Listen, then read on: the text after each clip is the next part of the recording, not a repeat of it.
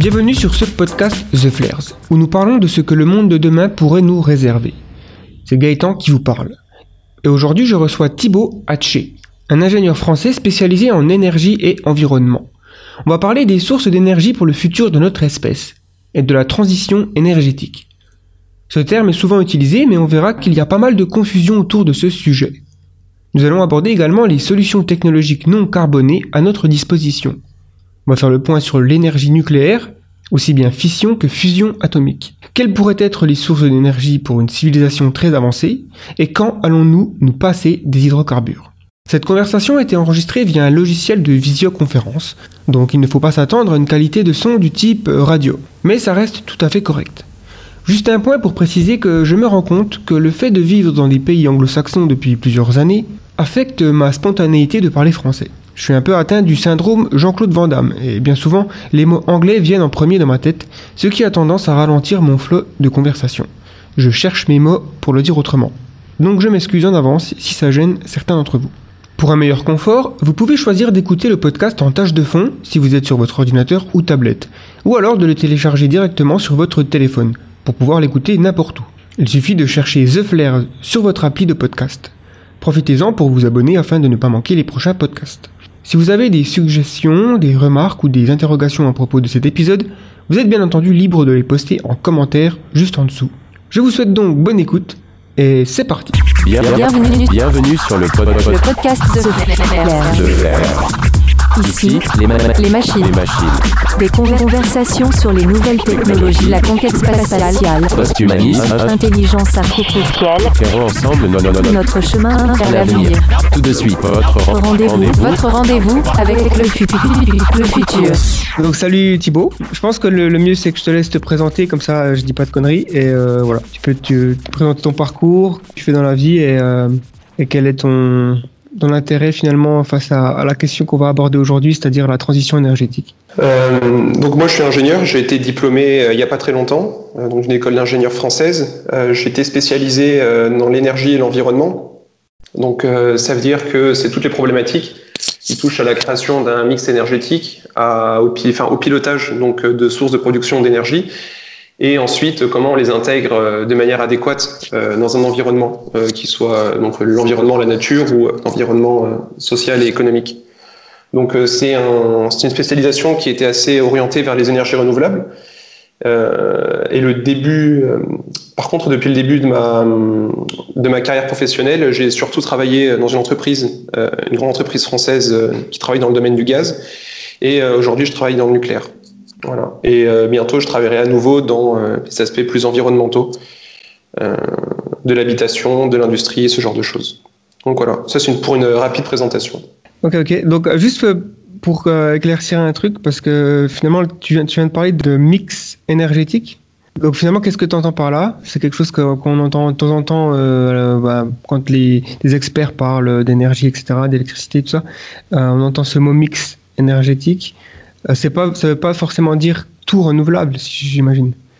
Non, un mix énergétique, en fait, c'est euh, un complètement indépendant. euh, La définition d'un mix énergétique est complètement indépendante des énergies euh, qu'il compose. Un mix énergétique, en fait, c'est un ensemble de sources d'énergie qui vont permettre à une entité donnée, donc un État, un continent, enfin peu importe, de s'alimenter en énergie. Donc un mix, un mix énergétique, c'est l'ensemble des sources d'énergie qui permettent de produire de l'énergie. Ok. Euh, je, alors, je ne sais encore pas exactement le titre de la- du podcast, mais euh, ce sera forcément un truc qui contient le mot transition énergétique. Du coup, qu'est-ce que ça veut dire transition énergétique? Euh, en fait, la transition énergétique, euh, d'une manière très, une fois de plus très neutre, c'est passer d'un système de production d'énergie à un autre. Donc, souvent, la transition énergétique aujourd'hui, on l'associe à la transition écologique. Donc, moi, je vais pas parler de transition écologique ici. Euh, je pense qu'il peut y avoir parfois la confusion. Donc, euh, la transition écologique, elle va s'intéresser à un- une transition d'un modèle économique et social vers un autre modèle, euh, de nouveaux modes de production, de consommation, de travailler, etc. De redéfinir pas mal de relations entre les, les êtres humains, entre eux et puis la nature. Euh, ici, moi, je vais pas parler de transition écologique. On va se concentrer donc sur la transition énergétique. Et la transition énergétique, elle est souvent évoquée, donc aujourd'hui, euh, dans cette optique-là, de passer vers un, un mix énergétique euh, plus décarboné. Mais on va voir que ça, c'est souvent, c'est surtout le cas en France. C'est pas le cas dans tous les pays du monde. Et donc c'est pour ça que la transition énergétique, je pense que c'est important de la définir euh, selon euh, passer d'un système, enfin, selon cette définition-là, qui est on passe d'un système énergétique à un autre. Voilà. Et donc nous, effectivement, euh, dans le cadre des, euh, des objectifs qu'on s'est fixés en France, on va chercher à passer d'un système énergétique euh, dans une certaine mesure carboné à un système énergétique qui va être encore plus décarboné. Donc décarboné, ça veut dire se passer des sources d'énergie qui produisent euh, des gaz à effet de serre, euh, comme le CO2. Ok, donc en gros, j'imagine que c'est euh, pétrole, charbon, euh, gaz Pétrole, naturel. charbon, oui, fuel, fuel et gaz naturel dans une certaine mesure, oui. oui. Ok. Euh, est-ce qu'il y a déjà eu des transitions énergétiques par le passé? Je pense qu'on peut dire que. Est-ce que, par exemple, passer de, des énergies, euh, je sais pas, la, première révolution industrielle où euh, on, utilisait plutôt des machines à vapeur, par exemple, à euh, le moteur à combustion, est-ce que c'est une transition énergétique ou pas du tout? Bah, je pense que dans une certaine mesure, dans le sens où on a inventé parfois des sources d'énergie, euh, je suis pas sûr qu'on puisse utiliser le terme de transition énergétique euh, dans le sens où on l'entend aujourd'hui, mais dans l'absolu, oui, c'est le cas. C'est-à-dire qu'on est passé d'un système où toute l'énergie était produite à partir de euh, de l'énergie euh, enfin, mécanique euh, animale ou humaine, à un système où la- l'énergie est produite, enfin l'électricité ou l'énergie mécanique est produite grâce à l'énergie thermique, la combustion du charbon, la combustion d'hydrocarbures. Donc effectivement, on peut dans ce sens-là dire qu'on a déjà eu une transition énergétique à l'époque industrielle. Et ensuite, on en a eu une nouvelle, enfin, on a eu plusieurs transitions énergétiques dans différents endroits du globe. En fait, à chaque fois qu'une nouvelle source d'énergie a, pris le dessus. Donc, euh, dans une certaine mesure, on pourrait même dire que le passage du, euh, du tout pétrole au tout charbon a été une première transition énergétique et qu'en France, on en a connu une nouvelle euh, quand on est passé au presque tout nucléaire en ce qui concerne la production d'électricité.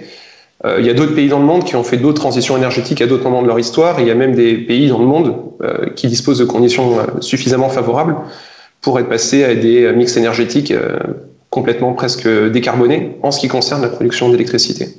Juste pour en citer quelques-uns, des pays qui sont, euh, qui sont déjà presque entièrement décarbonisés, il y a. Décarbonés, je pense qu'on dit.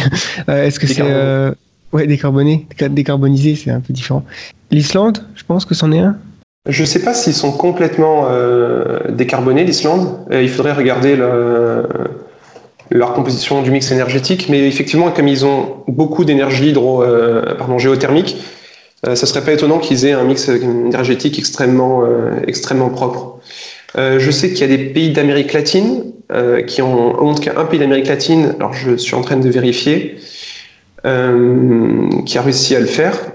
Euh, donc c'est le Costa Rica qui effectivement est pas mal en avance sur ce domaine. Ah oui. Donc il est à 98,7% de son électricité qui est produite de manière euh, verte, on va dire, donc euh, renouvelable 100%, euh, en 2016. Sachant que verte veut pas forcément, il y a toutes les énergies euh, décarbonées ne sont pas qualifiées de vertes. Euh, les énergies vertes, c'est en général ce qu'on appelle les énergies solaires et éoliennes. Ouais. Euh, il y a aussi une île en Écosse, donc l'île Dig, qui est aussi à 98% sur euh, le triptyque éolien, hydraulique et solaire. Euh, donc ça, c'était en 2016. Et donc en Europe, on a la Basse-Autriche qui en euh, qui, qui, qui a fait oui 100% de ses besoins euh, en électricité couverts avec des énergies renouvelables. Euh, alors je sais pas à quelle échelle de temps ici, c'est pas précisé, mais en gros voilà, il y a plusieurs régions du monde qui ont réussi dans une certaine mesure à, à produire toute leur électricité de manière renouvelable.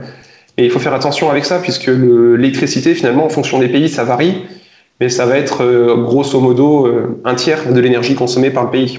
Euh, et ensuite Oui. la production de chaleur, les transports qui vont représenter en fait euh, le reste de la production, euh, la consommation d'énergie. Oui, c'est ça. C'est vrai qu'on a tendance à un petit peu euh, mélanger euh, énergie et électricité, alors qu'en réalité, quand on parle de d'émissions de, gaz à effet de serre, il y a, il y a beaucoup de domaines qui contribuent, et le transport, évidemment, avec les voitures, et les, les avions, enfin les modes, modes de transport, a aussi la- la- les industries, quoi, euh, Mhm. faire du, du ciment ou tout ça, c'est c'est intense en, en carbone Oui. et l'électricité. Mais je pense que si on arrive déjà à, à utiliser les nouvelles méthodes de production d'électricité qui sont dites vertes, ou en tout cas euh, neutres en carbone, Ah, c'est déjà un sacré, oui, c'est déjà Ouais, un sacré gain. déjà. et en plus ça pourrait permettre euh, au transport de suivre le pas, puisque forcément, quand tu roules avec une voiture électrique qui vient où l'électricité est fournie par un mode euh, propre, et ben en fait, tu roules à l'électricité propre. Et, euh, et donc, tu coupes ton empreinte carbone que, avais, euh, que tu utilisais avant euh, en conduisant une voiture euh, à pétrole. Quand on dit c'est bien d'avoir des voitures électriques, mais si, le, par exemple en, Australie, où, je suis en ce moment, la, la majeure partie de l'électricité elle est générée par le charbon, qui est une source très forte en gaz à effet de serre. Donc du coup, avoir une, Tesla ou une voiture électrique, peu importe le modèle ici, ça veut dire rouler au charbon en fait.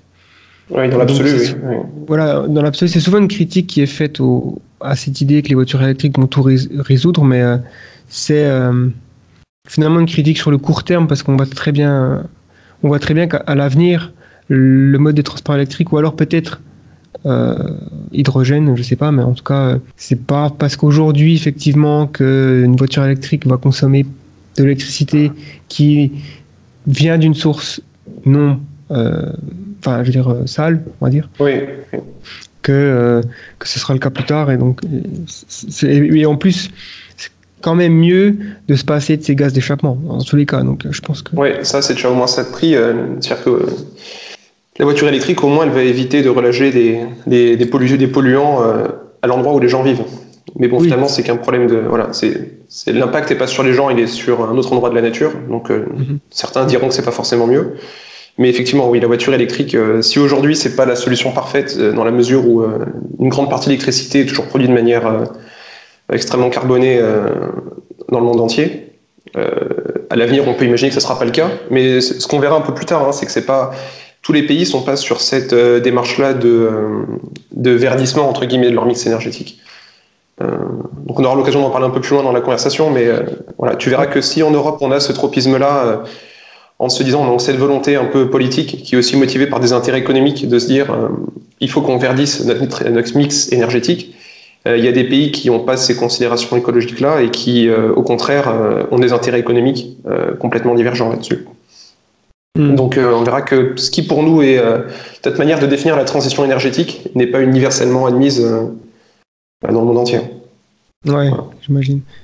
Du coup, pour euh, rebondir sur, euh, sur ce point, euh, quel est le, principal moteur de cette transition énergétique qu'on qu'on est en train de voir? Est-ce qu'il est politique ou est-ce que c'est plus dans les innovations ou, autre chose? Bah, je dirais pas qu'il y a. Alors, une fois de plus, c'est difficile de définir un seul, un seul moteur, parce que je dirais que le moteur, en fait, va dépendre du pays, du contexte et, et puis de la culture aussi. Donc, c'est-à-dire que le pays va faire un choix d'un système énergétique euh, en se basant sur euh, donc sa géographie, sa culture et puis euh, ses besoins économiques, son intérêt économique. Donc, on va prendre l'exemple, par exemple, de la France et en Europe. Euh, donc on va avoir comme principal, euh, alors, je sais pas si on peut dire qu'on a vraiment un principal moteur, mais j'ai l'impression qu'on a un petit peu un tandem de deux moteurs euh, distincts. Le premier, c'est un moteur économique. On est extrêmement dépendant pour nos euh, consommations énergétiques des ressources euh, en hydrocarbures, donc ils sont produits dans des pays loin de chez nous, dont on n'a pas toujours le contrôle. euh, en France, on n'a pas, nous qui contrôlons euh, la manière dont ils produisent leur euh, leur pétrole, quelle quantité et donc finalement les prix de de la matière première qu'on achète. Donc finalement, le premier moteur, il va être économique, c'est-à-dire qu'on veut avoir la main sur notre économie, sur le coût de nos matières premières, et donc du coup, on ne veut pas être dépendant d'une ressource en pétrole qui est loin de chez nous. Et effectivement, donc là, on n'est pas du tout dans la démarche euh, idéologique, Euh, et c'est pour ça que j'aimerais bien un petit peu casser parfois le, la manière dont on perçoit la transition écologique en France, euh, la transition pardon économique. On se dit qu'il faut qu'elle soit, on la voit, on la conçoit de manière fondamentalement idéologique. Sauf que dans la pratique, alors effectivement, l'idéologie, c'est vraiment ce qui est censé, c'est une bonne idéologie pour moi, c'est ce qui est censé guider nos actions. Euh, mais dans la pratique, souvent, l'idéologie est confrontée euh, au frein de l'économie. Et donc là, aujourd'hui, je dirais qu'en en France et en Europe, on a quand même ce moteur-là économique. Euh, ce moteur-là où on veut être souverain sur euh, nos approvisionnements en énergie. Et effectivement, par contre, on a quand même un deuxième moteur, surtout qui prend de plus en plus du poids aujourd'hui, c'est le poids, donc le moteur, le moteur politique. Donc les gens sont de plus en plus conscients que la situation actuelle elle a ses limites et que c'est des limites qui vont finir par devenir dangereuses si on les dépasse. Et donc euh, effectivement, donc il y a un moteur ici à nouveau politique qui vient s'ajouter. Et ce moteur politique, on a pu le voir particulièrement à l'œuvre en Allemagne, après Fukushima par exemple, où ils ont Mhm. tout de suite décidé de faire un, de sortir du nucléaire avec une, donc une, une rupture euh, assez, euh, assez abrupte. Euh, donc là, voilà, on a un bon exemple de moteur euh, politique. Euh, nous, en France, je dirais plus qu'on a euh, un moteur économique avec euh, la dimension politique qui prend de, euh, qui prend de la puissance. Mais il y a des pays comme les États-Unis où finalement le moteur, il va être surtout économique. Euh, je pense que tout le monde a déjà entendu parler euh, un petit peu Trump, et euh, c'est clair que ses considérations, lui, euh, c'est pas du tout savoir si la planète va se réchauffer. C'est Mhm. plus de savoir si est-ce que sa base électorale aura de l'emploi et est-ce que les gens qui ont voté pour lui euh, pourront euh, enfin, gagner suffisamment d'argent pour vivre euh, là où ils veulent de manière, euh, de manière décente. Et effectivement, Ouais. souvent, la- le moteur économique, voilà, ça va être vraiment être euh, finalement le facteur déterminant, euh, le facteur déterminant quand on va vouloir faire une transition énergétique, puisque euh, aux États-Unis, on peut imaginer que si la population avait une, enfin, si toute la population avait une euh, condition économique suffisante, un accès euh, aux ressources suffisant, ils auraient, la, ils auraient comment dire, la liberté d'esprit de se préoccuper de la dimension politique long-termiste. Mais euh, voilà, donc je dirais qu'en fait, en résumé, le premier moteur, il va être économique. Et dans un pays où euh, donc, voilà, le moteur qui va déterminer euh, le mix énergétique d'un pays, c'est vraiment l'économie. Et quand l'économie est suffisamment confortable, les gens ont le confort, l'occasion de commencer à se projeter un peu dans l'avenir, à commencer à voir les conséquences à plus long terme, à essayer de prendre en compte des problématiques plus idéologiques. Et là, effectivement, on peut avoir un deuxième relais qui va être un moteur euh, plus euh, politique. Et effectivement, donc tout ça est rendu possible ensuite par les ruptures technologiques. Euh, et là, je verrais plus voilà, vraiment les deux moteurs. Pour moi, ça sera dans un premier temps l'économique et ensuite le politique. Euh, voilà. Et puis un autre bon exemple de moteur économique, c'est euh, les pays comme euh, les pays du Golfe, euh, qui exportent énormément de, de- d'hydrocarbures, donc qui ont d'hydrocarbures pas chers à domicile, mais qui pourtant sont en train de s'orienter vers la production d'électricité à partir d'autres sources, comme le nucléaire ou les énergies renouvelables. Et en fait, pourquoi ils ont intérêt, eux, à produire de l'énergie avec des sources qui ne sont pas sur leur propre territoire, enfin sur des sources qui vont être obligées d'importer des technologies, d'importer euh, du savoir-faire C'est parce qu'ils vont avoir tout intérêt, en fait, à vendre leur pétrole plus cher que ce que leur coûtent les autres sources de production d'énergie. Donc, euh, dans un, ils se projettent un petit peu dans quelques décennies, quand les cours du pétrole auront monté, et finalement, certains pays se disent j'ai tout intérêt à avoir euh, 20% de mon énergie produite à partir de sources euh, non, euh, non hydrocarbures, on va dire, pour pouvoir vendre ces 20% d'hydrocarbures en plus au prix fort euh, à d'autres pays. Donc là, c'est à nouveau un exemple de moteur économique. Et euh, donc ce que je voulais montrer, c'est que euh, la transition énergétique, si on la prend dans sa définition neutre, telle qu'elle est appliquée dans le monde entier, c'est vraiment on passe d'un système énergétique à un autre, et les motivations pour faire ça, elles sont vraiment différentes en fonction du pays, en fonction de la culture et en fonction de tout un, fonction du contexte et contexte économique. Et donc c'est euh, en fonction de ce cadre-là qu'on va avoir un moteur pour cette transition. Et le moteur vers cette, le moteur de cette transition n'est pas toujours le même moteur que nous on a en Europe, qui est donc euh, la motivation plus on va dire maintenant écologique. Voilà. Ok. Et j'espère que c'était clair. Ouais, tout à fait. Non, non, c'est très clair. Ça fait sens parce que c'est vrai qu'on voit bien euh, les pays qui ont euh, qui ont des grosses réserves, par exemple d'hydrocarbures, comme tu as mentionné, avec le, les pays du Golfe, et puis euh, peut reprendre l'Australie aussi, le charbon. L'Allemagne, il me semble qu'ils ont beaucoup de charbon, même s'ils sont Oui, oui, oui. ils ont beaucoup développé l'énergie solaire ces derniers temps. Euh, L'éolien aussi beaucoup. je pense que c'est aussi difficile d'imaginer un pays qui est un peu plus en difficulté économique, de leur dire euh, non, non, mais euh, arrêtez de polluer, quoi. Il y a des pays qui, euh, qui décident de le faire, surtout que, en fait, ouais, effectivement, c'est comme tu dis, voilà, il y a cette dimension économique-là. Alors effectivement, aujourd'hui, c'est le cas, c'est difficile d'aller voir un pays et lui dire, enfin, il va falloir que tu payes deux fois plus cher ton énergie parce que euh, c'est pas propre ce que tu fais. Euh, Quand les- la moitié de la population, euh, enfin, vit dans des conditions de vie euh, extrêmement compliquées, c'est vraiment difficile de faire ce choix-là. Politiquement, c'est pas viable. Donc effectivement, le, le premier, le- la première chose, c'est de se dire, effectivement, il faut avoir un confort économique suffisant pour ensuite euh, être capable de se projeter dans une transition énergétique euh, moins avantageuse économiquement.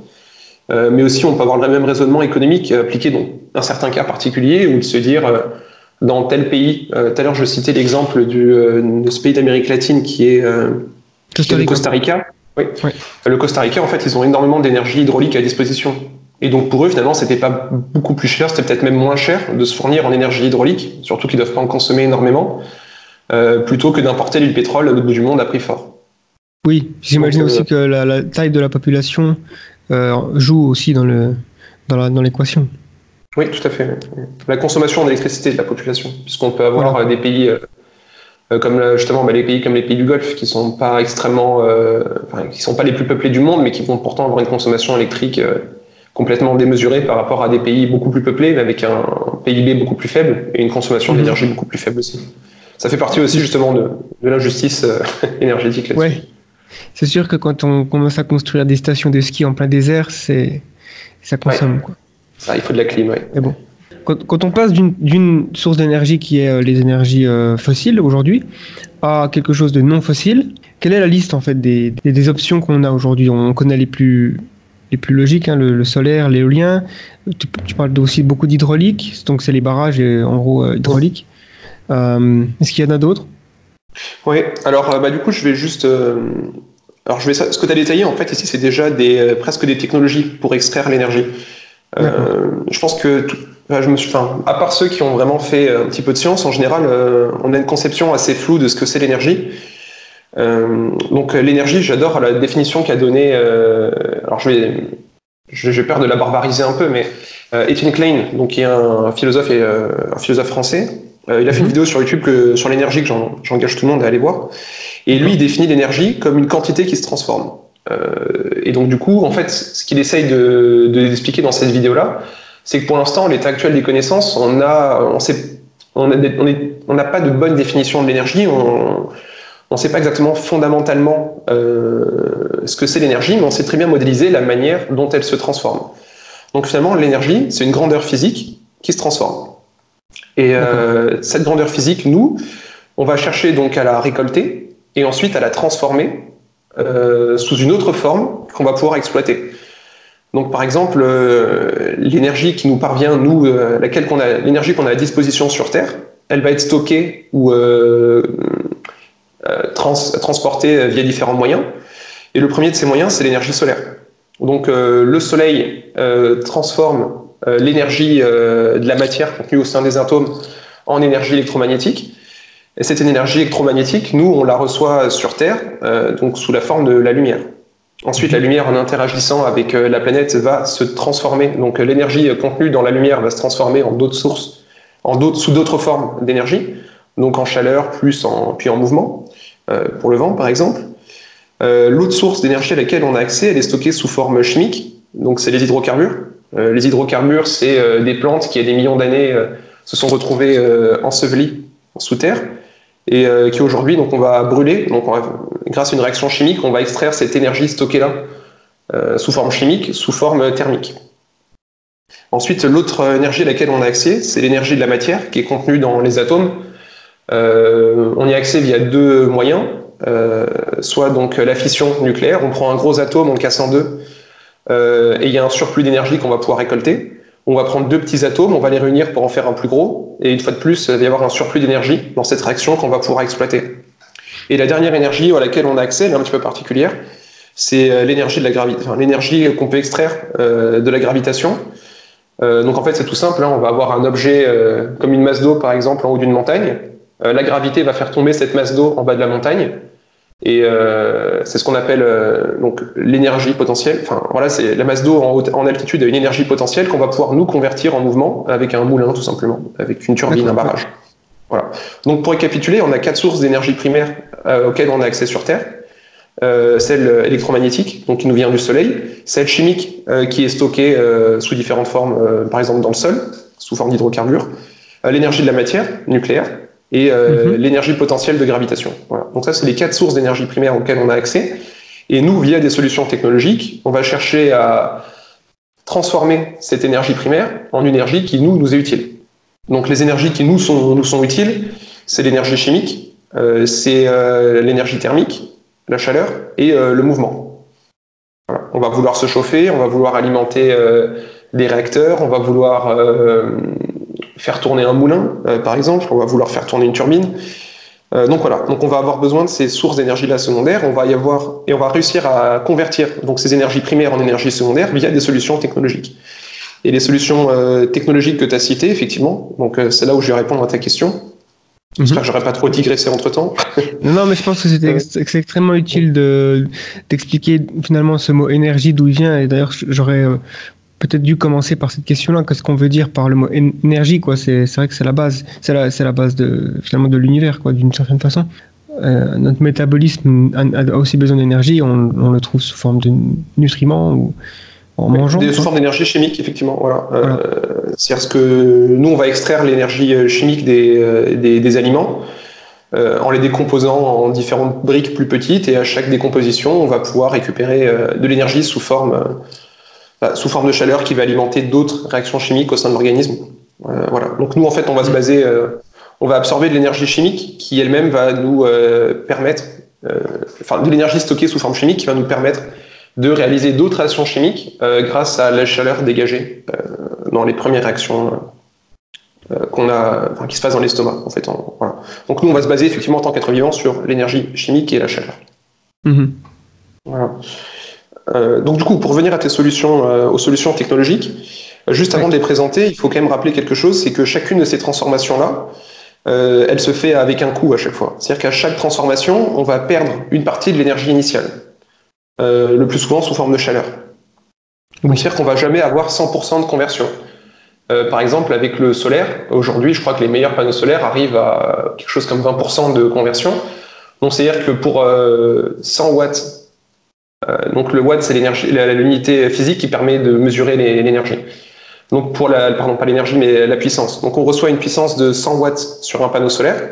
Notre panneau solaire va restituer une puissance de 20 watts, de 20 watts électriques. Donc on voit bien qu'on a une perte à chaque fois de- d'efficacité. Avec euh, les réacteurs euh, thermiques, on va avoir une perte qui va être euh, comprise, comprise entre 50 et euh, 70%. Euh, avec l'énergie gravitationnelle, on arrive à avoir de bons rendements, euh, autour de 90%, et dans le nucléaire, on est plus, à nouveau, pareil, euh, par rapport à l'énergie qui est dégagée euh, par la réaction nucléaire, on va réussir à en récupérer sous forme d'électricité, euh, pareil, entre 30 et 40%. Ok. Donc on voit bien, en fait, ce que je veux montrer, c'est que nos solutions technologiques sont pas parfaites, et euh, on va voir que c'est un point important que je vais développer euh, par la suite, et qu'à chaque transformation, en fait, on va perdre l'énergie euh, initiale disponible, en tout cas une partie. Voilà. Et euh, donc c'est là qu'on arrive donc, du coup aux solutions technologiques. Donc tu as parlé du solaire. Alors le solaire, on peut le faire aujourd'hui sur Terre avec des panneaux solaires. Euh, on parle beaucoup aussi dans la science-fiction de, euh, de faire des panneaux solaires euh, dans l'espace et ensuite d'acheminer l'électricité euh, sur Terre. Ouais. Euh, sachant que ça pose de gros, enfin, ça pose de gros problèmes technologiques de faire ça, de grosses interrogations, euh, puisque la manière de transférer l'électricité depuis l'espace euh, devra, enfin, en gros, soit c'est on, on tend un grand câble et ça pose énormément de problèmes, euh, soit Oui. on l'envoie via sous forme de rayonnement électromagnétique, et sachant que l'atmosphère va en capturer une grande partie, euh, ou alors qu'on va tout griller sur le passage, euh, ça pose aussi d'autres problèmes. Donc voilà, le solaire, on le sait très bien le faire sur Terre, la science-fiction parle de le faire dans l'espace, mais avant d'y arriver, il y a énormément de chemin. Énormément Donc, de chemin. C'est peut-être une solution euh, beaucoup plus viable sur des colonies ou euh, sur, euh, sur une station spatiale, quoi. Parce qu'on voit bien la station spatiale internationale, elle est couverte de panneaux solaires. Donc, Oui. donc par définition, je pense que les panneaux solaires sur la station spatiale capturent plus de, de watts du soleil. Enfin, le rendement est plus élevé ou est-ce que Ah, le rendement va être. Alors, c'est possible que les panneaux solaires soient de meilleure qualité euh, et donc effectivement euh, le rendement soit plus élevé. Mais le rendement, ça va vraiment être euh, la manière dont la solution technologique va convertir l'énergie primaire en énergie euh, exploitable. Euh, donc là, on va partir du principe que c'est des panneaux solaires qui ont des rendements autour de 20%, euh, que ce soit sur Terre ou dans l'espace. Mais là où les panneaux Oui. solaires sont très appropriés, oui, voilà. Mais les, les panneaux solaires sont très appropriés aux besoins spatiaux. C'est dans le fait qu'ils peuvent être en fait en permanence exposés au soleil. La station spatiale, elle peut se débrouiller pour avoir ses panneaux solaires à peu près en permanence euh, tournés vers le soleil. Et, euh, et l'énergie qu'elle est capable de produire via ces panneaux solaires euh, permet de combler euh, ses besoins. Euh, nous, sur Terre, si on voulait combler l'ensemble de nos besoins par des panneaux solaires qui ont un rendement équivalent, je pense qu'il faudrait recouvrir une part. Alors, j'avais vu des estimations, je me souviens plus, mais en gros, c'était une proportion significative de la Terre qui devrait être recouverte de panneaux solaires, sachant que ces panneaux solaires-là, en plus, vont produire seulement durant la journée, pas comme sur la Station spatiale internationale où ils peuvent euh, produire en permanence puisqu'elles s'orientent en fonction. euh, Enfin, les panneaux solaires peuvent s'orienter vis-à-vis du soleil. Sur Oui. Terre, euh, la nuit, on peut pas s'orienter. Donc, ça pose énormément de problèmes qui sont liés au stockage. On peut en parler, on peut en parler plus après. Mais je pense qu'on refera un point sur le stockage une fois qu'on aura décrit toutes les énergies dites renouvelables. Ouais, ça me semble plus sensé, ouais. Mm. Euh, voilà, donc ça c'était pour le solaire. Euh, sachant que voilà, le solaire, donc en récapitu- euh, pour récapituler, euh, ça marche très bien, sauf qu'on a un rendement assez faible, euh, un problème de stockage, et en fonction des situations euh, de chaque pays, enfin en fonction des, si- en fonction des situations, le solaire va être soit très adapté, soit pas du tout adapté. Sachant qu'au niveau des coûts, aujourd'hui, on arrive à avoir des, euh, des coûts de production qui sont tout à fait compétitifs. Donc euh, Mhm. finalement, le solaire, une bonne solution, mais pas partout. Euh, L'éolien, pareil, euh, donc euh, une très bonne solution, euh, mais une fois de plus, pas partout. Il faut savoir que le, le- le- alors l'éolien, on peut le faire soit en mer, soit sur terre, ou en ce moment, on commence à parler d'espèces de cerfs-volants géants avec euh, une aile, à avec un, pardon, une turbine à l'intérieur, et du coup qui pourrait produire l'électricité directement en altitude, sans, euh, avoir, beso- sans avoir besoin d'un mât, un mât d'une certaine taille. Donc l'éolien, hein, je- qu'on la fasse en mer, sur terre ou dans les airs, c'est toujours pareil, on va récupérer l'énergie mécanique du vent et la transformer en énergie, en énergie électrique. Et le problème de ça, c'est que ça marche effectivement que quand il y a du vent. Mhm. Euh, donc une fois de plus, on a une énergie qui est euh, intermittente, euh, mais qui a l'intérêt d'être propre, c'est-à-dire qu'elle génère très peu de, enfin, à part, à part pour fabriquer l'éolienne, on rejette après plus de, de, de, de- de gaz à effet de serre, donc c'est une énergie vraiment très très bien de ce niveau-là, de ce, de ce point de vue-là, et puis qui coûte pas très cher non plus. Alors après, on va avoir d'autres problèmes avec l'éolien qui vont être la- l'acceptation sociale. Euh, en fait, euh, euh, il y a un phénomène qui s'appelle OK, mais pas dans mon jardin. C'est-à-dire que tout le monde est pour les éoliennes, voilà, mais personne veut avoir un champ d'éoliennes devant chez soi. Et donc effectivement, on se rend compte que même en terre ou en France, pardon, où on est dans une politique, oui, on veut du renouvelable, on veut plus d'éoliennes, on veut plus de choses comme ça. euh, finalement, on se rend compte que tous les gens qui travaillent dans l'éo- dans l'éolien euh, se rendent compte qu'au moment d'implanter un champ éolien, c'est extrêmement compliqué de convaincre les riverains que, euh, enfin, qu'on va le faire ici, quoi. Une solution que certains pays font, c'est généralement de, les, de construire des fermes éoliennes euh, dans les endroits où il n'y a pas de- d'habitation, ou alors en pleine mer. Où là, bah, Ouais. bah, effectivement, euh, par exemple, je crois que le Danemark est vachement en avance sur l'éolien euh, maritime, Offshore, oui, ouais. ouais, tout à fait. offshore. Euh, bah, du coup, oui, juste pour revenir, euh, bah, il y a en fait, il y a, il y a toujours, en fait, tu vas toujours avoir quelqu'un qui habite euh, dans un coin euh, et qui va pas vouloir des éoliennes. Il y a toujours un petit village, par exemple, en France. Euh, Mm. Donc même dans les endroits où il n'y a pas beaucoup de gens, il y a toujours des gens qui ne seront pas contents. Euh, Ouais. Surtout qu'en plus l'éolien, on peut pas l'installer n'importe où pour, en France, trois raisons, mais en général deux raisons. La première raison, c'est que tous les endroits sont pas appropriés pour mettre des éoliennes. Il faut qu'il y ait un endroit où il y ait du vent de manière régulière, plus ou moins toujours dans la même direction. Euh, et ça, en France, euh, il y a que quelques zones où euh, c'est possible. Et la deuxième raison, c'est que les militaires veulent pas qu'on mette des éoliennes partout, puisque ça brouille les radars. Ah. Donc, euh, en général, c'est un facteur limitant à l'implantation des éoliennes. C'est que même là où on va avoir un gisement, un gisement éolien, euh, même pour des raisons de sécurité de trafic aérien, euh, souvent on va avoir des limitations. On peut pas mettre des éoliennes partout. Mhm. Et, et en plus, en France, alors on a une loi, je sais, je suis pas à jour, peut-être qu'elle a, elle a changé, mais pendant très longtemps, on a eu une loi qui empêchait d'avoir des éoliennes trop proches des bâtiments historiques. Euh, sachant qu'en France, on a énormément de bâtiments historiques, eh ben, on ne Ouais. pouvait pas mettre des éoliennes dans une grande partie du territoire à cause de ça. Donc tous les pays n'ont pas ces problèmes-là. Et une des solutions, comme tu l'as dit, c'est de faire de l'éolienne euh, en mer. Parce qu'en mer, euh, on n'a pas pas d'habitants. Euh, Il y a beaucoup moins de problématiques vis-à-vis de la topologie du terrain. Donc il y a d'autres problèmes qui, alors une fois de plus, je suis pas expert de l'éolienne offshore, mais je sais qu'il y a d'autres problématiques qui sont soulevées quand on veut faire de l'éolienne en mer, et que les solutions technologiques sont en train d'apparaître petit à petit. Euh, voilà. Donc là, on commence à avoir des solutions technologiques satisfaisantes pour faire de l'énergie offshore.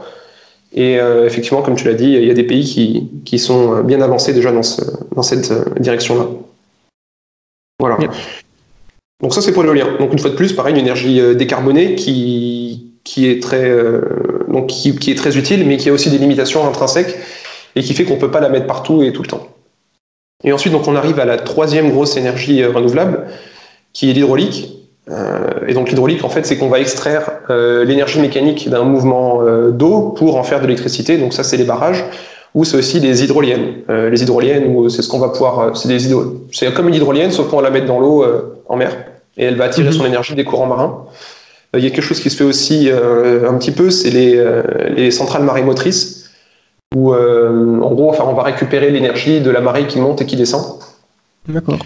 Euh, et puis aussi une troisième piste, euh, une quatrième piste de- d'énergie hydraulique, euh, en tout cas un petit peu sur le devant de la scène dont on parle, c'est de récupérer l'énergie des vagues. Donc on va avoir des, des espèces de bouées qui vont flotter à la surface de l'océan, et avec le passage des vagues, les bouées vont bouger, et avec ce mouvement-là, on va pouvoir récupérer l'électricité. Donc voilà, l'hydraulique, c'est pas seulement des barrages, il y a plusieurs autres technologies, mais une fois de Mhm. plus, le potentiel de l'hydraulique est, est, euh, limité. C'est-à-dire que tous les courants marins ne vont pas être exploitables pour faire euh, de l'électricité, qu'on veut pas avoir non plus euh, des éoliennes, des hydroliennes qui tournent trop vite dans l'eau, puisqu'elles pourraient découper les poissons. Enfin, donc, euh, enfin, ça pourrait perturber le milieu marin. hein. Euh, du coup, c'est voilà, pour faire rire. Mais, euh, enfin, Non, mais c'est vrai. peut en arriver là. Oui, oui. Donc Mm. du coup, il faut. euh, on a aussi des limitations technologiques intrinsèques à ces technologies-là, et le potentiel euh, hydraulique n'est pas illimité non plus. Par exemple, en France, on exploite quasiment tout notre potentiel hydraulique pour les barrages. C'est-à-dire qu'on a une quantité limite de cours d'eau en altitude euh, dont on peut tirer l'électricité. Hmm. Et pareil, le potentiel marémoteur, il est euh, donc l'énergie qu'on peut extraire des courants de marée est limitée. Euh, l'énergie qu'on peut extraire des courants euh, océaniques aussi est dans une certaine mesure limitée. On peut pas, on peut pas poser des éoliennes par, des hydroliennes partout. Il faut pas qu'elles soient trop loin des côtes. Il faut qu'elles aient une certaine taille, qu'elles tournent à une certaine vitesse. Donc une fois de plus, c'est une solution aussi qui, qui ajoute une nouvelle corde à notre arc, euh, qui est en elle-même comme aucune source d'énergie est parfaite, mais qui a des avantages et des inconvénients et qu'on peut utiliser euh, en divers endroits. Ouais, Donc, c'est des- euh, finalement tout ça c'est- complémentaire en fait. C'est-à-dire que Mais on va voir que oui, oui. voilà, la solution c'est finalement un, un couplage de, de ces, de ces solutions technologiques. effectivement, ouais. Et c'est ce que, enfin, c'est ce qu'on fait, ce qu'on appelle un mix énergétique. Voilà. Hmm. Et justement, voilà, c'est la, la- la combinaison de toutes ces sources d'énergie là. Euh, donc là, on était sur les trois grosses principales, euh, les trois grosses énergies renouvelables. Euh, Il y a une énergie qui peut être assimilée à du renouvelable dans une certaine mesure. Je ne sais pas si c'est toujours le cas. C'est euh, la biomasse, euh, ou euh, l'énergie. En fait, c'est l'énergie dont on qu'on va réussir à tirer euh, de la décomposition ou euh, de la combustion des déchets. C'est-à-dire qu'on va prendre tous nos déchets organiques, donc euh, schématiquement, hein, c'est pas le cas, mais schématiquement, on va prendre notre compost et on va le laisser pourrir pour en extraire ensuite euh, du gaz naturel, par exemple. Donc là, on va convertir euh, un déchet en gaz naturel. Euh, on peut aussi se servir de nos déchets et les brûler pour en convertir donc l'énergie chimique euh, euh, qui, est, emprisonnée dans ces déchets-là et la convertir sous forme d'énergie thermique. C'est ce que fait un, incinérateur. On brûle les déchets et cette énergie thermique-là, on va ensuite la convertir en énergie électrique, comme dans n'importe quelle centrale classique. Donc finalement, voilà, on a une énergie ici qui n'est pas vraiment renouvelable, mais qui est parfois associée, dans la mesure où elle permet de traiter un autre problème de la transition écologique. Cette solution technologique, euh, la biomasse, surtout quand tu parles de brûler des déchets, est-ce que ça ça a pas un coût environnemental euh, quelconque? Euh, alors si, il y a plusieurs coûts environnementaux, euh, mais comme dans toutes les énergies, euh, là effectivement, il est peut-être un petit peu plus fort que sur d'autres sources d'énergie. Et ça c'est neutre en carbone? C'est pas. Alors ça dépend. Euh, Il y a un moyen de faire de la biomasse neutre en carbone, c'est de faire pousser des arbres et de brûler ces arbres après. Ah, Euh, ouais. C'est-à-dire qu'en fait, euh, voilà, et c'est ce qu'on fait pas mal. Euh, c'est qu'en gros, les arbres vont capturer du CO2 et ensuite, quand tu vas les brûler, euh, tu vas relâcher à peu près la même quantité de CO2 qu'ils ont capturé à la base. Donc là, finalement, tu as un moyen de faire de l'électricité en entretenant des forêts euh, qui est à peu près propre. Euh, bon, tu as toujours, comme je te l'ai dit, euh, aucun système n'est à 100% efficace, donc tu as toujours de la Mm. pollution. Mais on va dire que c'est une pollution qui est extrêmement limitée par rapport à d'autres sources de production d'énergie. Et on ne doit pas être très loin de, de la pollution euh, sur l'éolien ou l'hydraulique, ou voire même du solaire. D'accord. Euh, ensuite, brûler des déchets, si. Brûler des déchets dans la mesure où euh, tes déchets n'ont pas forcément euh, toujours capturé du carbone dans l'atmosphère, mais sont parfois issus d'hydrocarbures. Tu vas relâcher plus de carbone que tu en avais à la base. Mais bon, ça permet de traiter un autre problème, comme je t'ai dit, euh, qui est l'accumulation des déchets. Euh, Ouais, donc, c'est un voilà. autre ça, impact sur l'environnement. ouais. Voilà, tout à fait. Là, c'est pour ça que c'est un peu à part. On va pas en parler ici parce qu'il y a effectivement des avantages et des inconvénients à faire ça. Et on le fait pas partout systématiquement et c'est pas la solution miracle. Voilà. Mais la biomasse, du coup, on va pouvoir, euh, oui, comme je t'ai dit, euh, faire pousser des arbres, les brûler. Et on a de l'électricité pour euh, un rendement carbone pas trop mauvais. Mhm. Euh, voilà. Donc ça, c'était pour les, voilà, les quatre énergies, les trois grosses énergies renouvelables et puis la quatrième qui est un petit peu assimilée. Alors on les appelle renouvelables en fait parce que en gros leur énergie vient directement euh, du soleil. Euh, elle est envoyée sur Terre euh, par le soleil tous les jours et on la distingue du coup des énergies fossiles les énergies fossiles, du coup, ça va être les hydrocarbures dont on a parlé. Donc, les hydrocarbures, c'est de la biomasse, en fait, mais qui a été ensevelie il y a des, millions d'années. Et donc, c'est de la biomasse qui a déjà prélevé du carbone dans l'atmosphère il y a très longtemps et qu'en brûlant, on relâche aujourd'hui, ce qui fait le déséquilibre. Donc, euh, ça a été une énergie renouvelable euh, il y a des millions d'années, euh, les hydrocarbures. Sauf qu'aujourd'hui, c'est devenu donc une énergie fossile très polluante. Et l'autre énergie fossile, c'est l'énergie nucléaire, puisque euh, les atomes qui vont nous permettre à réaliser les, euh, les réactions nucléaires sont déjà présents sur Terre. Euh, ils ont été forgés dans les étoiles et dans d'autres phénomènes cosmiques il y a des millions, voire des milliards d'années. Et donc, du coup, c'est des trucs qu'on va pas pouvoir récupérer tous les jours. On a une quantité limitée d'atomes fissiles sur Terre et on a une quantité euh, limitée d'atomes euh, qu'on va pouvoir fusionner sur Terre aussi. Donc, c'est des choses euh, fossiles. Donc voilà. Donc là, je vais du coup parler pas d'hydrocarbures parce qu'on en a, c'est la, la source d'énergie qu'on veut éviter de, de consommer. Donc je vais te parler du nucléaire. Ouais, parce que c'est ton domaine du coup, Oui, en ce moment, oui, voilà, de manière, Ouais. Plus concret. de manière, C'était la de manière concrète. Question, Ouais. question que je voulais te poser, de toute façon, c'était ton- finalement ton avis sur euh, la fission nucléaire. Et, et aussi le fait que dans l'opinion publique, ça fait débat, et ça fait débat depuis longtemps. Mhm. Pourtant, euh, c'est quand même prouvé que c'est une source d'énergie qui, a, euh, bah, qui ne rejette pas de carbone. Jusqu'à preuve du contraire. Euh, toutes les sources d'énergie rejettent du carbone, mais euh, dans leur procédé de fabrication, effectivement. Le nucléaire en lui-même, la réaction nucléaire ne génère pas de carbone. Par contre, la fabrication de la centrale va bien sûr. euh, Oui, effectivement, euh, ça, ça coûte très très cher aussi à fabriquer une, une centrale nucléaire.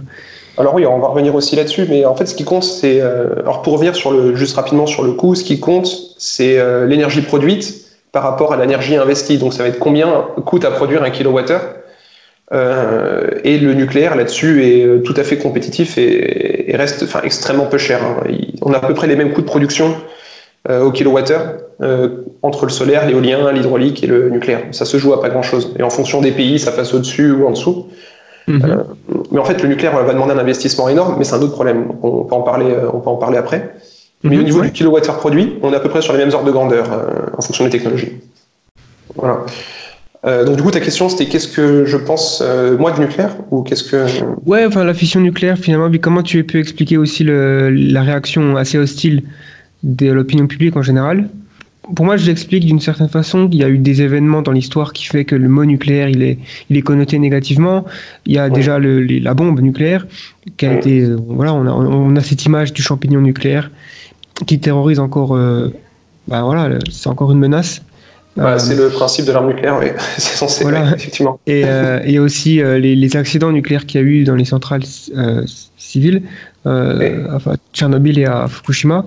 Il y en a peut-être Mhm. eu d'autres. Enfin, je sais pas. Il y en a eu deux dans l'histoire. Bah, ça, c'est les deux plus gros, on va dire. Il y a eu aussi euh, souvent un Three Mile Island est cité aux États-Unis, mais on n'a pas eu les mêmes conséquences. Puis en Union soviétique aussi, ils ont eu quelques difficultés, mais les deux principaux, oui, c'est vraiment Fukushima euh, et Tchernobyl. Et voilà. Et donc du coup, je pense que la l'opinion publique a tendance à, à se dire énergie nucléaire, euh, non quoi, parce qu'on on a ça, on, on a cette, euh, cette idée préconçue que c'est mal, euh, sans réaliser que finalement c'est la- c'est probablement un des moyens euh, les plus propres de d'avoir de l'électricité aujourd'hui. Oui. Euh, alors du coup, bah, effectivement, comme tu dis, je travaille dans ce, dans ce domaine-là en ce moment. Donc euh, ce qui est bien, c'est que j'ai accès à la fois euh, aux opinions des gens avec qui euh, je travaille, des gens que je fréquente, qui donc croient à cette énergie puisque ils en ont fait leur métier. Et puis aussi du coup des gens qui, dès qu'ils entendent que je travaille dans le nucléaire, euh, s'empressent de, de, de, de me dire tout le mal qu'ils pensent de- du nucléaire et de voir ceux qui travaillent dedans. Donc euh, ce qui est bien, c'est que du coup, je vais pouvoir essayer de présenter un peu les deux points de vue et puis d'équilibrer entre les deux. Ouais. Euh, donc pour commencer, on va faire les inconvénients du nucléaire. Euh, comme tu l'as dit, c'est une énergie qui, qui est extrêmement euh, puissante, donc avec laquelle on a fait des bombes. Donc déjà avec un impact, l'impact social, psychologique que ça a de se dire, les premiers usages nucléaires qu'on a fait, bah, c'est des bombes. Mhm. Et ensuite, on a eu des accidents nucléaires plus ou moins graves dans l'histoire de, dans l'histoire de la, de la technologie, et dont deux qui ont particulièrement marqué vraiment l'opinion publique et qui ont vraiment fait le, le tour du monde euh, en termes de couverture médiatique. Euh, puis qui ont eu aussi des conséquences sanitaires euh, assez graves, je pense surtout à Tchernobyl. Oui. Donc, euh, donc voilà, le nucléaire, effectivement, c'est pas une énergie parfaite euh, de par son histoire. Déjà, elle n'a pas une histoire qui, fait, qui, qui brille par son exemplarité, on va dire. Et elle a aussi, elle souffre aussi d'un déficit de, de confiance, dans, le, dans, le, sens où, comme tu l'as dit, ça a été, euh, on a fait la bombe nucléaire, et le fait le nucléaire civil a été pas mal appuyé, en tout cas aux États-Unis et même en Union soviétique. Au début, le nucléaire civil a, dans une certaine mesure, appuyé le nucléaire militaire. Et pendant très longtemps, il y a eu une culture du secret qui a entouré peut-être le, nucléaire et qui a fait que les gens qui travaillent dans cette industrie-là n'en parlaient pas vraiment. Et euh, c'est une industrie qui s'est toujours considérée comme étant euh, un petit peu sensible et donc du coup potentiellement avec euh, des enjeux pris, au, enfin des décisions prises au plus haut niveau de l'État et donc pas forcément en concertation avec le public. Et donc moi c'est mon sentiment quand je discute un peu avec les gens qui critiquent le nucléaire, c'est que euh, souvent en fait ils se rendent pas compte de ce que c'est le nucléaire, de ce que ça apporte. Euh, ils n'ont pas les clés en main puisqu'il n'y a pas vraiment, il n'y a jamais eu de grands débats publics je sais pas s'il y en a jamais eu, mais j'ai pas d'exemple en tête de grands débats publics à propos du nucléaire, comme on peut avoir aujourd'hui en France sur le, les renouvelables. Donc c'est peut-être que les gens en fait n'ont pas été associés au processus de décision, et donc euh, de base ont une méfiance vis-à-vis de la technologie, puisque euh, à aucun moment on leur a demandé de signer euh, pour avoir des centrales nucléaires.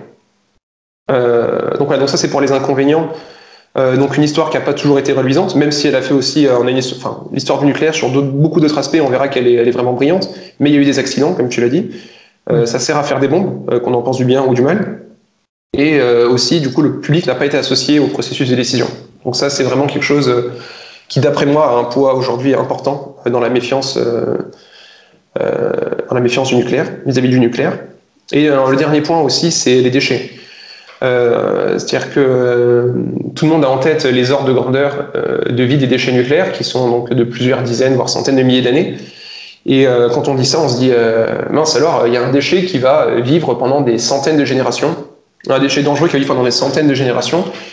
Et effectivement, euh, du coup, il y a une perception euh, ici du risque associé au déchet qui est euh, monstrueuse. On, se dit, mince, un déchet de cette dangerosité-là qui vit aussi longtemps, c'est vraiment un énorme problème. Voilà. Donc ça, c'est un peu les, images dont, dont, dont, bénéficie le nucléaire d'un point de vue négatif, on va dire.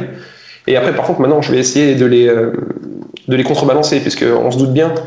Alors, je, sais qu'il y a beaucoup de, méfiance vis-à-vis -vis des politiques en ce moment, mais euh, l'idée, c'est que si c'est une solution qu'on a poussée pendant des décennies et qu'on continue de pousser, euh, c'est pas parce que les gens sont complètement inconscients, c'est qu'elle a vraiment des avantages et qu'une grande partie des dangers tels qu'ils sont perçus par le public euh, sont complètement exagérés. Euh, ça reste une énergie qui est effectivement très, très dense, donc potentiellement dangereuse, mais c'est une énergie qu'on connaît beaucoup mieux aujourd'hui qu'on la connaît à l'époque. Et donc effectivement, oui. Qui, qui, est, qui est pas si noir que ce qu'on pourrait imaginer dans, dans certains milieux. Euh, donc du coup, pour ce qui est des avantages, effectivement, euh, c'est une énergie qui, euh, alors ce qui a fait son, les premiers, qui a motivé les premières décisions d'installation des centrales nucléaires, en tout cas en France, c'est que c'était une énergie qu'on pouvait produire sur le territoire national avec des ressources auxquelles on avait accès de manière sûre. C'est-à-dire que on voulait pas, les politiques en France ne voulaient pas que la France soit dépendant euh, pour son énergie, donc y a quand même le cœur du pays. En gros, on voulait pas que la, la nourriture de la France, ce qui fait vivre la, le, le, tissu économique de la France, euh, provienne d'un autre pays. On voulait pas que, on, voulait pas être dépendant des pays de l'OPEP, on voulait pas être dépendant d'une autre grande puissance qui contrôlait euh, l'approvisionnement euh, en, en, énergie primaire. Et du coup, on s'est dit, bah, le nucléaire c'est parfait puisqu'on va faire énormément d'énergie pour pas cher sur notre territoire national. Donc euh, c'est ce qui a motivé dans un premier temps l'énergie, donc c'est euh, le choix de l'énergie nucléaire. Donc c'est vraiment ces trois composantes-là, capables de produire beaucoup d'énergie pour pas cher, de manière euh, constante, sûre, et euh, sur le territoire national. Donc d'avoir le contrôle dessus. Donc c'est vraiment euh, voilà, les trois avantages historiques du nucléaire. Aujourd'hui, on parle de plus en plus de décarboner la production d'énergie, la production d'électricité, pardon. Et le nucléaire, ça a aussi l'avantage effectivement de produire de manière propre. À l'époque, on s'en foutait. Aujourd'hui, ça devient vraiment important. Et euh, bon, bah, coup de bol, le nucléaire euh, permet de, de, réaliser ça. Euh, donc ça, euh, juste une petite parenthèse. On vient de parler du nucléaire de fission. Donc c'est ce qu'on maîtrise le mieux aujourd'hui. Euh, si on prend un gros atome, on en fait deux plus petits. Et c'est ce qui génère énormément de, c'est ce qui génère énormément de, de radioactivité. Alors c'est la radioactivité qu'on sait gérer, et ça génère quand même de la radioactivité. Mmh. Je parlerai un peu plus tard de, de la fusion. Donc, euh, pour continuer sur euh, la fission, donc voilà, aujourd'hui, on a identifié ces quatre facteurs-là, qui fait que d'un point de vue économique, c'est viable. D'un point de vue de la stratégie d'un État, euh, ça permet d'être indépendant. Et ensuite, d'un point de vue euh, écologique, euh, ça match, ça fait le travail. Alors ensuite, il y a aussi, euh, ça c'est pour la France, quand on regarde dans le monde entier, euh, on va voir que par exemple aux États-Unis, le nucléaire va pas être compétitif d'un point de vue économique par rapport à euh, des sources d'énergie euh, hydrocarbures produites localement, comme les gaz de schiste. Et donc on va voir aux États-Unis un recul du nucléaire au profit des hydrocarbures. Donc tu vois là, les États-Unis font leur transition énergétique en le sens inverse, dans un sens. Ouais. Hmm. Voilà.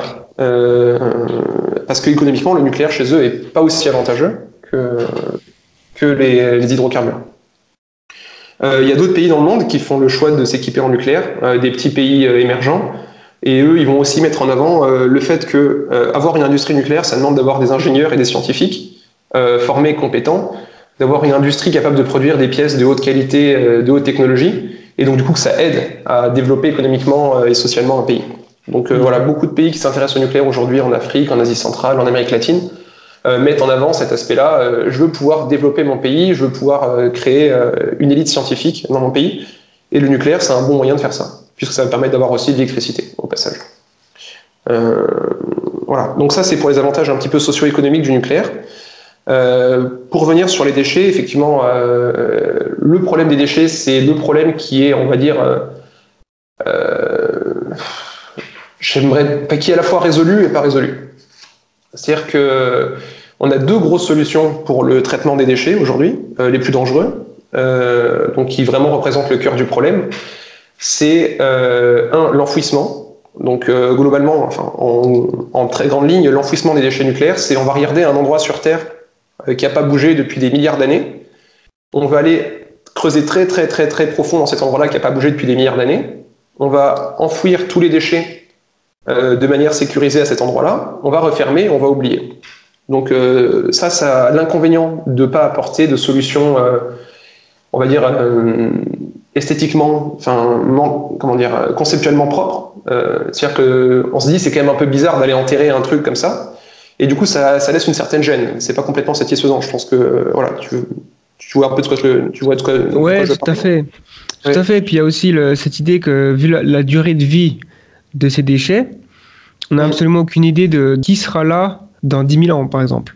Ouais, voilà. Qui sera sur Terre Et- dans 10 000 ans. Ce sera nos descendants, mais ou, euh, autre chose, je sais pas. Mais en tout cas, j'avais aussi entendu parler d'un gros problème euh, au niveau de, enfin plutôt un problème euh, conceptuel. Si, si tu vas marquer le site pour dire Mhm. ne jamais creuser ici, comment tu peux être sûr que le message sera compris par des êtres qui ont évolué euh, dans Ouais. 10 000 il y a 10 000 ans. Tu vois, dans, dans, dans fait. 10 000 ans, ce sera des, des humains peut-être euh, différents, qui ont une autre culture. Euh, donc, est-ce que c'est bien de faire des pictogrammes? Est-ce qu'ils auront encore la, la, con- la connaissance de... On peut pas écrire en anglais do not, do not. Parce que ça se trouve, ils parleront pas anglais. Ils parleront peut-être aucune langue qu'on parle Oui. aujourd'hui. Euh, finalement, si on regarde bien l'histoire des langues, euh, si tu remontes il y a 10 000 ans, tu vas pas trouver beaucoup de langues qu'on parle encore aujourd'hui. quoi. Donc, euh, et si tu mets des pictogrammes, une tête de mort, est-ce qu'une tête de mort, ça sera vraiment perçu comme négatif dans le futur? On ne sait pas. Et donc, il y a cette idée que un jour, il y a peut-être des archéologues qui vont arriver, qui vont voir qu'il y a, avec une technologie du futur, qui vont voir qu'il y a quelque chose enfoui, ils se diront, oh tiens, c'est un vestige historique archéologique, et ils vont se retrouver avec un poison, enfin un cadeau empoisonné, quoi, finalement. Bah Alors euh, justement, voilà, euh, je, peux, je peux rebondir là-dessus du coup? Ouais. Euh, donc là, c'est vraiment là, euh, j'ai jamais lu ça dans aucune plaquette de communication euh, des organismes spécialisés. C'est vraiment une opinion personnelle sur le sujet. Mais je me dis, la première chose, c'est que, ok, admettons, dans 10 000 ans, les mecs vont creuser. Alors déjà, il faut savoir que les endroits qu'on a choisis, on les a choisis parce que non seulement ils n'ont pas bougé depuis 2 milliards d'années, mais aussi parce qu'il n'y a rien d'intéressant. Euh, Il y, a, il y a rien, il y a rien, rien d'intéressant. Il n'y a aucun minéral, il n'y a aucune source d'hydrocarbures, il y a vraiment que dalle. Donc on s'est dit, on enterre là, au moins personne n'ira Ouais. avoir intérêt à aller creuser là. Donc après, effectivement, on peut toujours dire, et les archéologues, des mecs un peu curieux, euh, qui vont se dire, euh, attends, c'est génial, on a trouvé un truc, on va aller voir. Euh, ensuite, là, il y a deux cas de figure. Il y a le cas de figure où ces archéologues ont accès à des outils euh, technologiques avancés.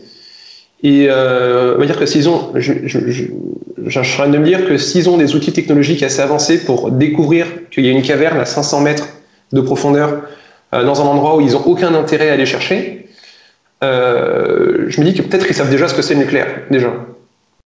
Et Oui, donc euh, les mecs assez vite vont que- se rendre compte que, voilà, par exemple, on peut se dire, voilà, si une civilisation elle est déjà assez avancée technologiquement pour aller creuser à 500 mètres, euh, à cet endroit-là parce qu'il y a vraiment rien. Donc euh, c'est pas des mecs qui sont allés euh, tomber sur un filon de charbon par hasard, tu vois. C'est vraiment des mecs qui ont décidé d'aller creuser là parce qu'ils ont vu qu'il y avait un, un truc en dessous. Et tu peux dire qu'il y a de fortes chances qu'ils aient déjà découvert le- le- la radioactivité à ce moment-là. Nous, on a découvert la radioactivité il y a quand même déjà un paquet d'années. Oui. Euh, trouve, une- une- ils peuvent peut-être détecter la radioactivité avec une, voilà. Si c'est euh, si c'est l'évolution des êtres humains dans 10 000 ans, qui sait la technologie qu'on aura quoi. Oui, Bah, effectivement, oublié, euh, ça se trouve, t'appuies sur un bouton, hop, tu sais tout de suite que c'est radioactif. Puis ça se trouve, ils sauront qu'il y a des déchets radioactifs. Je sais pas. Bah oui, dans, dans le cas où ouais, dans le cas où ils ont oublié, tu vois, dans le cas où le site a été perdu, tu dis voilà, t'es un mec qui arrive par hasard. Hmm. Euh, voilà, ce que je voulais dire, c'est qu'il y a- Oui, voilà. Et oui, et ça arrive au deuxième point, c'est que euh, au pire, t'as ton équipe d'archéologues, voilà, on va dire, euh, tes, 10 types, euh, ils vont choper des maladies et puis ils vont crever. Euh, et donc là, c'est vraiment, euh, enfin, c'est un peu, je suis désolé, c'est un peu horrible de dire ça. C'est-à-dire que là, en fait, tu, tu dis, ouais, au pire du pire, t'as le mec qui est rentré qui va mourir. Et, euh, et là, du coup, c'est là que c'est intéressant de regarder ce qu'on fait aujourd'hui avec d'autres technologies. Et, en fait, tu te rends compte que si tu mets la vie de ces 10 archéologues-là en balance, tu vois, dans quelques milliers d'années, avec la manière dont les déchets qu'on produit dans toutes les autres industries aujourd'hui tuent des gens, tu Hmm. te dis, attends, mais euh, avec le pétrole, avec les mines, on tue des centaines de mecs euh, tous les ans, on fait des millions de cancers tous les ans avec euh, toutes les autres technologies. En fait, on est aujourd'hui, on est déjà en train de tuer des millions de gens dans le monde entier avec la manière dont on produit l'énergie. Et donc là, du coup, pour moi, il y a un petit, euh, enfin, tu vois, si tu, il y a vraiment un effet de tunnelisation quand tu te dis, merde, attends, avec mes déchets enfouis dans 10 000 ans, j'ai peut-être tué 10 gars.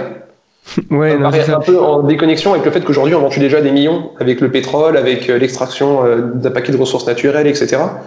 Euh, et que le nucléaire finalement permet de mitiger. Euh, le nucléaire permet de sauver des vies. Euh, par exemple, si on enlevait le nucléaire aujourd'hui, on perdrait d'autant plus de vies dans les autres industries. Et quand tu mets ça en balance avec 10 gars qui potentiellement mourront dans 10 millions, dans 10 millions d'années, tu te dis, je sais pas, tu vois. Je sais pas, on a cette idée qu'il faut que ce soit absolument propre, c'est euh, genre Mhm. euh, parfait. Et des fois, c'est inconcevable en fait, tout simplement. Oui. On n'a pas le confort de se dire, euh, oh, euh, il faut penser au, à, à- à 100 générations dans le futur, quoi. Oui, On peut pas se dire ça. Et surtout que le nucléaire, enfin, des déchets nucléaires, si je ne m'abuse, il y en a euh, sous forme naturelle, non? Enfin, qui, qui Ah, date de, la milliards d'années. naturelle. Ah, la radioactivité Voilà, et- à naturelle, hein, oui. Enfin, il y y, a déjà des endroits sur Terre où tu- si tu creuses, tu tombes sur euh, du nucléaire. Bah, en fait, euh, pas besoin de creuser. hein. En fait, tout est radioactif. Oui, Euh, enfin, même nous, on a des. Ouais, t'es radioactif, ouais, voilà. Il y a des endroits effectivement où tu vas avoir des densités de radioactivité plus importantes. Euh, il y a des populations qui vivent à ces endroits. C'est-à-dire qu'il y a des endroits sur Terre où la population vit dans des endroits où la radioactivité naturelle est plus élevée que les seuils naturels, les seuils euh, légaux en France. Ah. C'est-à-dire qu'en France, on a dit au-dessus de tel seuil, euh, c'est mort, euh, c'est pas possible, il faut nettoyer. Enfin, on peut pas, les gens peuvent pas vivre là. Donc, euh, ces sites-là en France, il y en a, à ma connaissance, il y en a pas. Mais il y a des endroits sur Terre où euh, la radioactivité naturelle est plus élevée que nos seuils à nous. Et les gens Mm. euh, arrivent quand même à vivre. Alors après, euh, euh, je veux pas m'avancer dans une, euh, enfin, dans un pronostic médical sur la manière dont vivent ces gens-là par rapport à la manière dont on vit nous. Enfin, je veux vraiment pas parler de ça. hein. Je veux, Ouais. voilà, je veux juste euh, la- désacraliser le- la radioactivité. La radioactivité, c'est quelque chose de, de- de naturel. Et par contre, nous, on veut absolument tout éviter. Et là, il n'y a vraiment pas d'intransigeance là-dessus. On veut pas que de la radioactivité radio artificielle soit relâchée dans l'environnement. Euh, et ça, euh, je peux te garantir que les, les pouvoirs publics en France euh, sont hyper, hyper, hyper vigilants là-dessus. hein. Euh, on a deux organismes en France qui sont chargés de, chargés de surveiller ça. Et euh, ils rigolent pas du tout. Et euh, de manière générale, les exploitants sont très conscients du problème et font vraiment tout pour que le nucléaire soit vraiment exemplaire sur ces aspects-là. Ouais, ça reste quand même euh, vachement sûr. Je veux dire, c'est pas. Ouais. Faut, faut Ouais. pas imaginer que c'est des centrales qui pètent à toutes les 5 minutes, quoi. Oui, et puis euh, même, je crois que j'avais vu, une, euh, j'avais vu un graphique, euh, alors je me rappelle plus du tout, je l'avais vu, mais j'avais vu un graphique euh, qui, euh, qui te mettait justement en balance le nombre de morts euh, par kilowattheure euh, produit, donc par énergie, par unité d'énergie produite, et tu voyais que malgré les accidents nucléaires, le nucléaire restait une des énergies les moins meurtrières euh, que l'humanité avait à sa disposition. Hmm. C'est-à-dire que si tu comptabilises le nombre de mecs qui se tuent en tombant d'une éolienne, euh, le nombre de mecs qui crèvent dans les, euh, dans les usines, euh, le, pardon, dans les, dans les mines, euh, les gars qui développent des cancers vis-à-vis de l'exploitation minière, euh, il y avait ce graphique-là qui montrait que malgré la- la- l'accident de Tchernobyl, finalement, euh, bah, le nucléaire avait tué moins de gens par rapport à l'énergie qu'il avait produite que quasiment toutes les autres sources d'énergie d'électricité. Euh, Les autres sources d'électricité. Pardon. Donc là, pareil, j'ai pas le graphique en tête, donc on va pas, enfin, tu vois, faut pas, enfin, je sais, j'ai plus ma source, donc on va prendre ça avec des pincettes. Euh, mais voilà, en gros, c'est cette idée-là qu'une fois de plus, euh, il y a un danger qui est euh, perçu plus fort que ce qu'il est dans la, la vraie vie. Et pour revenir du coup euh, aux déchets, euh, tu disais qu'effectivement c'est pas satisfaisant de se dire euh, on laisse ces trucs-là, on les oublie.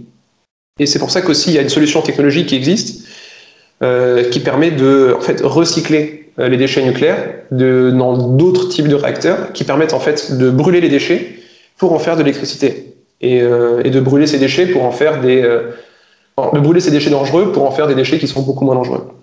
Et donc ceux-là que tu peux beaucoup plus facilement traiter, beaucoup plus facilement stocker et qui ne représentent pas le danger à très long terme que représentent euh, les déchets qu'on a aujourd'hui. Euh, Ouais, ça, ça me dit quelque chose, parce que j'avais entendu parler de Bill Gates qui, euh, qui, qui, qui a financé à, à coups de milliards euh, une entreprise qui s'appelle TerraPower, qui, font, qui fabrique, alors je sais pas si c'est, je crois que c'est encore en, cours de, de recherche et développement, Euh, il n'y a aucune application euh, qui, qui fournit de l'électricité aujourd'hui, mais euh, c'est un, un moteur qui s'appelle euh, réaction à onde progressive, je crois. Mais euh, Euh, faudra, je mettrai le lien dans la description de la vidéo euh, pour ceux qui veulent rense- se renseigner sur ce. Ce que je veux dire par là, c'est que même le nucléaire est encore sujet aux innovations technologiques. On va faire des meilleures centrales dans le futur, on trouve des meilleures solutions pour ce, pour euh, gérer le problème des déchets, donc euh, c'est en, en constante évolution. Oui, bah de, déjà par rapport à l'époque de, à l'époque de Tchernobyl, à l'époque de Tchernobyl, un réacteur, enfin le réacteur en particulier qui était à Tchernobyl par exemple, euh, s'il perdait euh, son eau de système de refroidissement, euh, la réaction s'accélérait. Et donc du coup, c'est ce qui faisait que tu arrivais à un accident. Les réacteurs modernes aujourd'hui, euh, dans une certaine mesure, s'ils perdent l'eau de leur système de refroidissement, en fait la réaction s'arrête. Donc on a réussi à faire des innovations technologiques qui font que les réacteurs, en fait, en cas de problème, dans une grande partie des cas, ils s'arrêtent tout seuls. Mhm. Alors qu'à l'époque, par exemple, à l'époque des gros accidents, c'était pas le cas. C'était des réacteurs qui, en cas de problème, la situation devenait encore pire. Euh, donc ça, c'est effectivement déjà euh, les innovations qui ont déjà eu lieu. Et euh, les innovations qui sont en train de se produire, qui sont qu'on maîtrise déjà dans une certaine mesure, c'est ce qu'on appelle les réacteurs de quatrième génération. Donc c'est des réacteurs à neutrons rapides.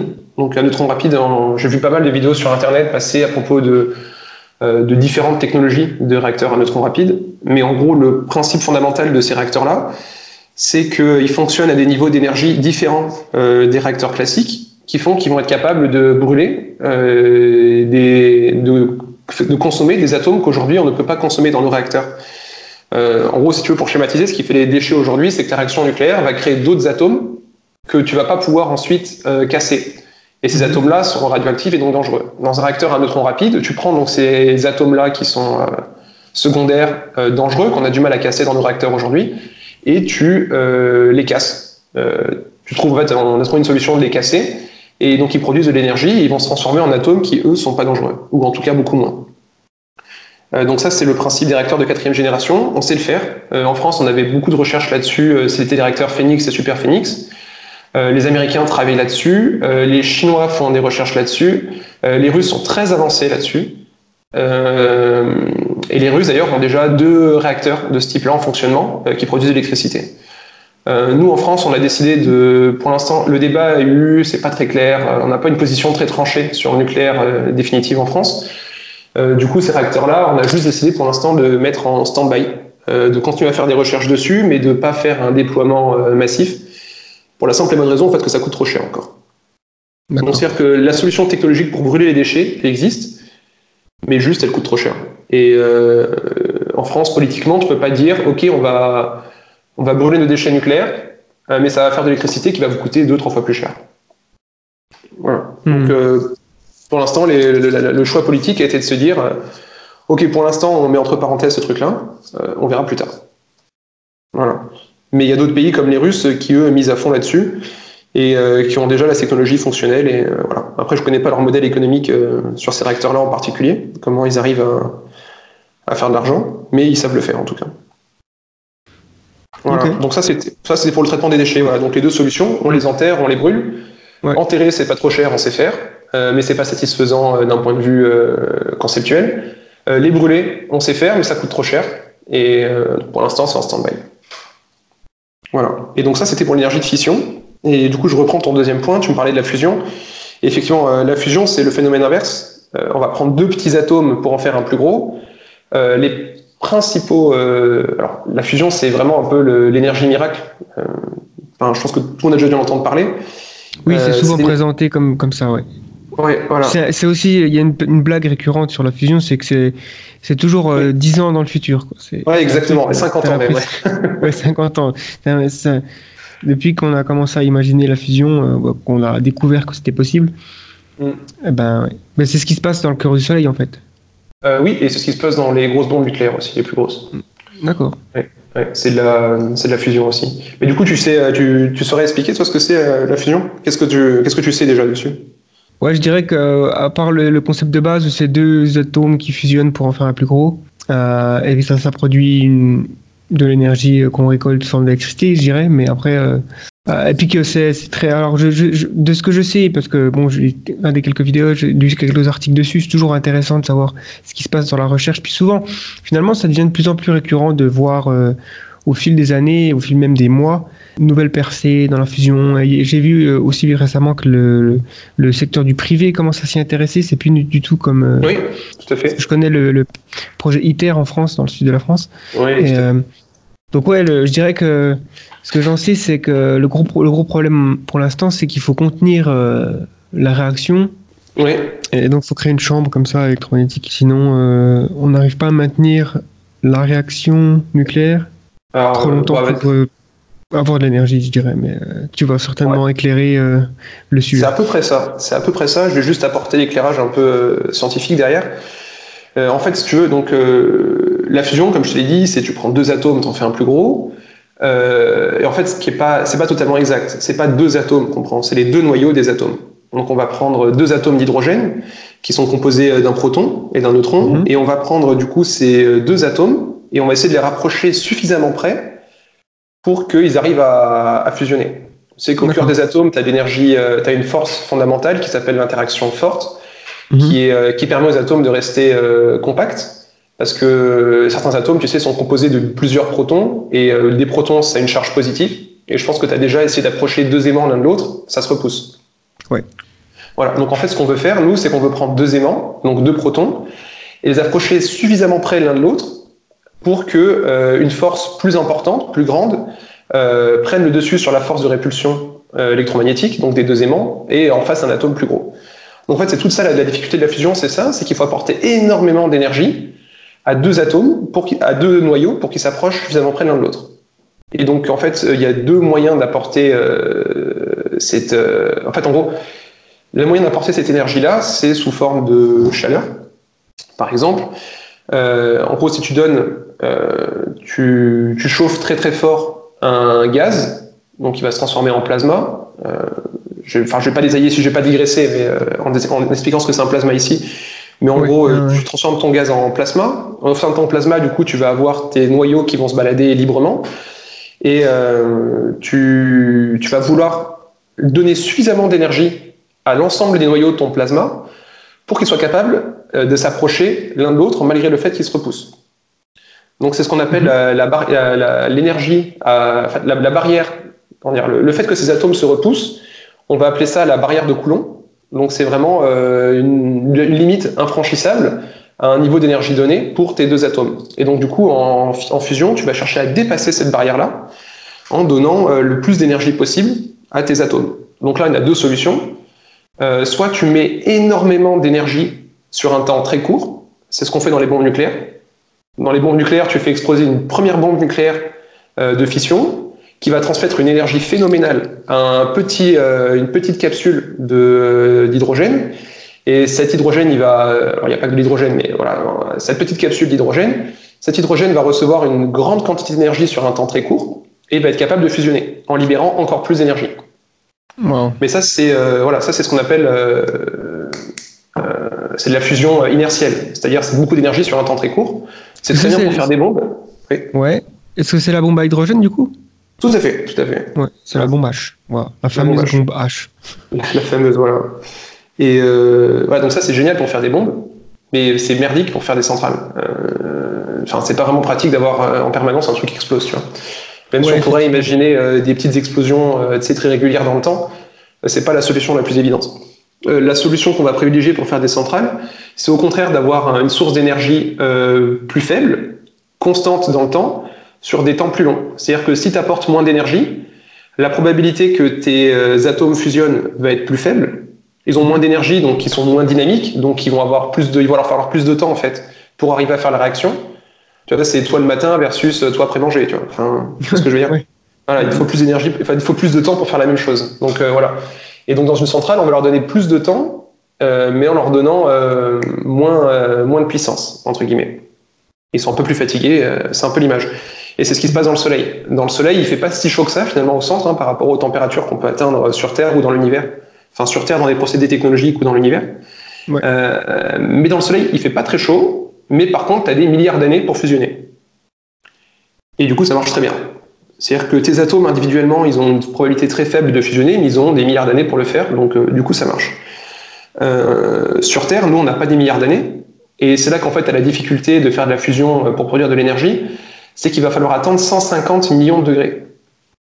150 millions de degrés, je sais plus combien c'est le Soleil exactement, il me semble que c'est 30 millions euh, de degrés au cœur du Soleil, je vais vérifier. Euh, et voilà, donc en gros, la, difficulté, c'est que nous, sur Terre, on va devoir euh, euh, atteindre des températures euh, qui sont dans l'uni- presque euh, enfin, inédites dans l'univers. Elles existent, mais vraiment dans des cas euh, très très particuliers. Quoi. Oui. De te couper, mais il y a juste une petite phrase que j'avais bien aimée, parce que je sais plus c'est qui qui l'avait, euh, qui l'a dit à l'origine, euh, sûrement un, un physicien, mais qui, qui essayait d'expliquer justement la fusion. Et il disait la fusion, c'est comme mettre le soleil dans une boîte, sauf qu'on n'a aucune idée euh, de quelle matière euh, la boîte sera constituée. Quoi. Ouais, ouais, ouais. Euh, Exactement. Euh, c'est compliqué de contenir euh, le soleil dans une boîte. Bah, surtout que c'est même pas le Soleil. Euh, à la température au cœur du Soleil, c'est 15 millions de degrés. Et nous, à ITER, il nous faut 150 millions de degrés. Donc 10 fois Ouais, plus. donc c'est- c'est- Voilà. Et donc en fait, le... enfin, tu te rends vite assez compte que tu n'as aucun, matériel, aucun matériau sur Terre qui va être capable de, de contenir une matière qui a cette température-là. quoi. C'est juste pas possible. Enfin, tout va fondre, c'est impossible. Hmm. Et donc du Oui, coup, la solution qui a été retenue, c'est, euh, comme je te l'ai dit plus tôt, tu sais, le plasma. Euh, il est composé d'atomes, euh, de, noyaux d'atomes et d'électrons qui se baladent aussi, mais en gros, ton plasma, il a une charge euh, électromagnétique. Il va, être, composé de charges plus et moins. Donc en fait, ton plasma, c'est un nuage d'aimants. Et, les aimants, avec un champ électrique, électromagnétique, tu vas pouvoir les déplacer, les immobiliser. Donc en fait, l'idée de se dire, dans la fusion nucléaire, comme on l'a fait à ITER, c'est de se dire, on va imaginer une, pièce virtuelle, un champ électro... enfin, on va former une, un piège, une boîte, juste avec un champ électromagnétique, pour emprisonner le plasma, qu'on va ensuite chauffer à 150 millions de degrés. Et là, la difficulté, en fait, c'est que c'est hyper compliqué, euh, c'est facile de le dire, mais le faire en réalité, arriver à piloter un champ magnétique qui va être capable de contenir un plasma euh, à 150 millions de degrés, hein, parce que ton plasma à 150 millions de degrés, il a envie de se- il a envie de s'échapper. Euh, surtout qu'en plus, il va avoir lui-même des réactions de fusion, des réactions nucléaires en son sein, qui vont dégager encore plus d'énergie. Et euh, donc, en fait, tu vas avoir un plasma qui est extrêmement instable, qui va avoir tendance à partir dans tous les sens, avec une énergie phénoménale, et toi, tu vas vouloir euh, l'emprisonner. Et c'est ce qui fait toute la difficulté de la fusion nucléaire. C'est que, euh, en gros, on s'est rendu compte que le seul moyen d'arriver à produire de l'électricité sans faire exploser des bombes, c'est d'atteindre cette température-là d'environ 150 millions de degrés sur des temps de plusieurs dizaines de minutes pour avoir l'électricité de manière suffisamment économiquement viable. Et ça, c'est Ah, super, super difficile. Parce que j'imagine que pour euh, chauffer le, euh, le plasma à 150 millions de degrés, ça demande beaucoup d'énergie, d'électricité. Ça demande, oui, en fait, voilà, ça demande, ça demande énormément d'électricité pour démarrer la réaction, parce qu'il va falloir Ouais. effectivement l'amener à 150 millions de degrés. Mais euh, une fois que la réaction a démarré, en fait, il va générer plus d'énergie qu'il va en consommer. Et donc, en fait, si tu veux, c'est ce qu'on oui, voilà, c'est ce qu'on appelle l'ignition. C'est-à-dire qu'en fait, ton plasma, une fois qu'il a eu son ignition, une fois qu'il il a commencé à, sa réaction nucléaire, euh, il va entretenir lui-même en fait sa température et il va même dégager suffisamment de température pour que tu en extrais de l'énergie, de l'électricité, pardon. D'accord. Ouais, il va se faire, ton plasma, en gros, il va générer suffisamment d'énergie pour se maintenir lui-même et en plus te- t'en donner. Mais Ah, effectivement, il faut au début, euh, ouais, C'est une fois que c'est lancé, c'est lancé, on va dire. C'est lancé. Par contre, euh, pour euh, maintenir ton champ électromagnétique, tu auras toujours besoin d'électricité. Mais dans l'absolu, en fait, euh, dans l'absolu, on pense pouvoir le faire de manière rentable. Euh, Et- En fait, aujourd'hui, on sait déjà le faire, mais pas de manière rentable. Oui. Et euh, juste une question, si jamais la, pour une raison ou pour une autre, le champ électromagnétique s'affaiblit et le, le plasma finalement se libère. Le risque, il n'y a pas d'explosion, c'est juste finalement tout s'arrête? En fait, c'est c'est à la fois très emmerdant et pas emmerdant du tout. Euh, pardon pour la grossièreté, mais euh, le plasma, en fait, si tu, si tu coupes le champ électromagnétique, pour une raison ou pour une autre, euh, ton plasma, il va se, se, se disperser. Euh, si, en se dispersant, il va atteindre les parois de ton réacteur. Et euh, s'il est encore très chaud, il va abîmer les parois de ton réacteur. Euh, tes parois de ton réacteur, qui sont extrêmement technologiques, qui ont coûté beaucoup d'argent à fabriquer, elles vont juste être bousillées par le plasma qui va les toucher. Euh, donc là, du coup, c'est effectivement le, le principal danger, en fait, puisque le, le plasma en lui-même est très très peu radioactif. En fait, la réaction va générer que très très très peu de radioactivité, et euh, c'est une radioactivité qui est, euh, qui disparaît euh, assez rapidement et qui est, enfin, qui est facilement contenable. Donc t'as pas vraiment de, t'as pas de risque d'emballement en fait. Ton plasma, le pire qui puisse lui arriver, c'est juste de s'éteindre. D'accord. Donc voilà, pour récapituler, ton plasma il est chaud, ton champ magnétique s'arrête, ton plasma chaud va abîmer les parois de ton réacteur, mais il va s'éteindre quasiment instantanément.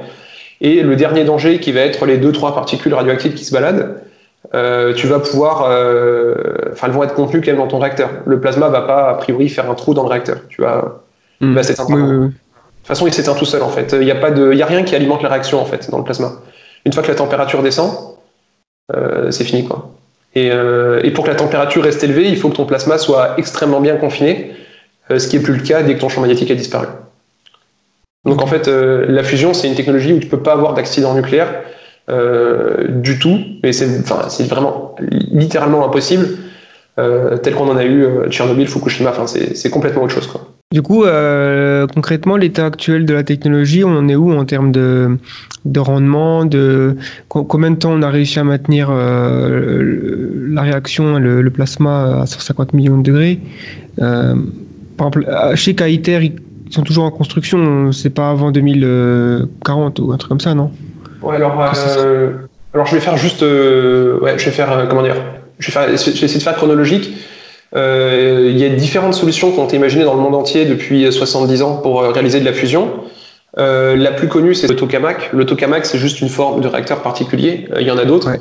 Euh, le tokamak a été inventé, euh, pareil, euh, a été inventé en Russie et, et c'est la solution qui est privilégiée aujourd'hui. Des réacteurs basés sur le modèle du tokamak, il y en a eu dans le monde entier. Il y en a eu aux États-Unis, au Japon, en Angleterre, en France, en Russie aussi. Euh, et aujourd'hui, donc du coup, on arrive à faire des réactions de fusion dans ces réacteurs-là. Donc certains sont déjà arrêtés. il y en a même eu en Corée, et en Allemagne. Je les ai oubliés, excuse-moi. Et il y en a peut-être encore ailleurs que j'ai pas cité.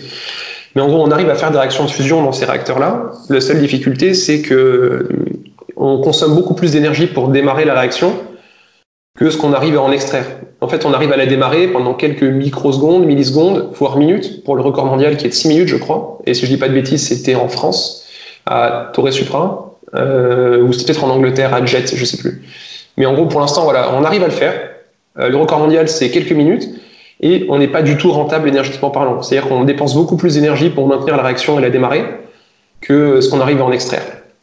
Et ITER, c'est censé être le premier prototype mondial d'un réacteur qui arrivera à produire plus d'énergie qu'il en consomme. Ok. Voilà. Donc ITER, ce sera normalement le premier qui devrait passer euh, ce facteur qu'on appelle Q, euh, donc ce, co- enfin, ce, ce quotient, quoi, qu'il faut Mhm. qu'il soit supérieur à, à 1. Et euh, donc pour l'instant, ITER, comme tu l'as dit, est encore en travaux. Euh, les travaux de recherche qui vont permettre de piloter les réacteurs sont pas complètement terminés non plus. Euh, c'est-à-dire qu'en en fait, une fois qu'on aura fini de construire ITER, il va y avoir une période de 10 à 15 ans dans laquelle on va faire des expériences euh, avec des matières non radioactives. Et donc c'est pendant cette période de 10-15 ans, on va juste apprendre à piloter le plasma au sein du réacteur, mais on s'attend pas à produire de l'énergie de manière rentable. Euh, une fois que cette période d'expérimentation sera passée, qu'on aura réussi à contrôler euh, vraiment la réaction, on va rajouter des petits euh, des dopants. Euh, c'est un peu voilà, c'est cette image-là. On va rajouter des dopants dans le plasma. Euh, donc c'est des dopants qui sont radioactifs et qui ont des produits de fission radioactifs. Mais pareil, une fois de plus, c'est pas du tout dans les mêmes proportions que l'énergie de fission, enfin que la règle nucléaire de fission. Ça va être vraiment de la radioactivité qui est vraiment marginale par rapport à par rapport à ce qu'on fait aujourd'hui dans la fusion. Je me demande dans quelle Mhm. mesure ça sera comparable avec la radioactivité peut-être euh, produite par l'industrie médicale. Tu vois, enfin c'est vraiment quelque chose. euh, Ouais. Enfin, personne se soucie aujourd'hui de la radioactivité produite par l'industrie médicale, tu vois. Non. Ah non, Voilà. je pense pas. Voilà. Je, je, je suis pas sûr des chiffres, mais on devrait pas être trop loin de cet ordre de grandeur-là. Pourquoi on dit que c'est la, c'est l'énergie du futur, l'énergie euh, rêvée? En quoi est-ce que cette fusion nucléaire, elle est euh, aussi prometteuse en termes de rendement. Lorsqu'on voit toutes les solutions technologiques qui nous, qui nous tendent les bras euh, dans le futur, comme on a vu, hein, le, le solaire, l'éolien, tout ça, pourquoi la fusion nucléaire semble être le top du top?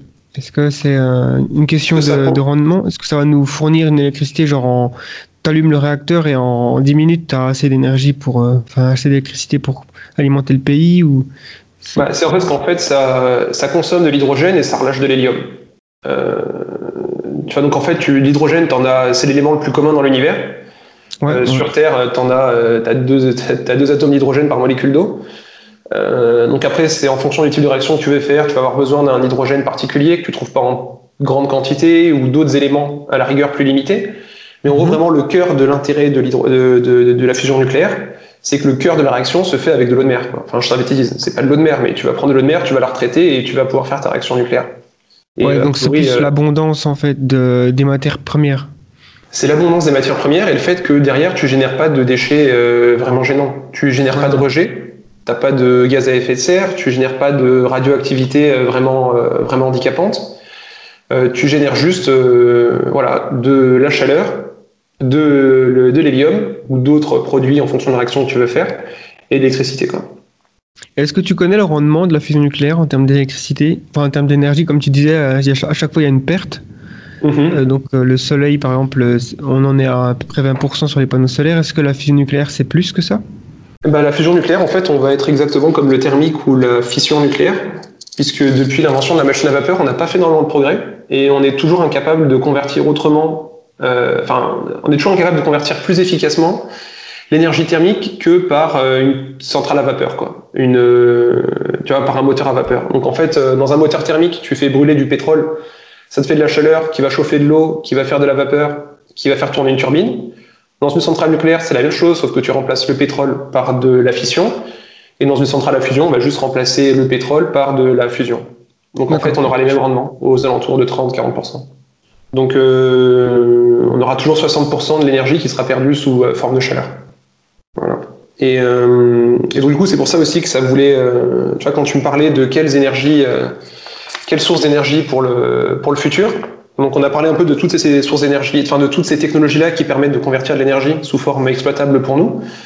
Euh, Mais finalement, ce qu'on pourrait aussi imaginer, alors là c'est complètement de la science-fiction, hein, parce que ça fait je sais pas combien de, peut-être 150 ans, 200 ans qu'on qu'on n'a pas réussi à faire mieux, mais ça serait de trouver un moyen plus efficace de convertir l'énergie thermique en électricité que euh, une turbine à vapeur en fait. On peut imaginer, imaginons dans un monde euh, complètement euh, de science-fictionnel, on arrive à convertir directement l'énergie thermique en électricité avec un rendement, mettons, de 90%, bah là, du coup, déjà toutes tes centrales thermiques nucléaires, elles produisent deux fois plus d'énergie à fonctionnement équivalent, à consommation équivalente. Donc ça aussi, tu vois, ça serait potentiellement une nouvelle source d'énergie qui est complètement hypothétique. Euh, J'ai jamais vu le moindre signe scientifique euh, d'une découverte dans ce domaine-là. Mhm. Mais euh, bon, j'ai pas tout vu non plus, hein, mais euh, voilà. Enfin, c'est juste pour rêver un petit peu. Sais que t'aimes bien, euh, t'aimes bien faire ça sur ta ouais. chaîne, donc voilà. Mais tout à fait, il faut se projeter un peu dans, dans les. Parce que il y a aussi en physique, il y a, y a- on peut pas savoir ce qu'on ne sait pas. Exactement. Voilà, il y a toujours une zone dans le dans l'exploration de l'intellect qui est inexplorée et qu'on peut par définition pas atteindre encore quoi. Ça, ça atteindre dans le futur. Ouais. Euh, J'ai déjà entendu parler de l'énergie du vide quantique ou des trucs comme ça. Ça, ça, ça semble être pseudo-scientifique, tu vois, ça fait un peu genre. euh, c'est un peu wouhou quoi.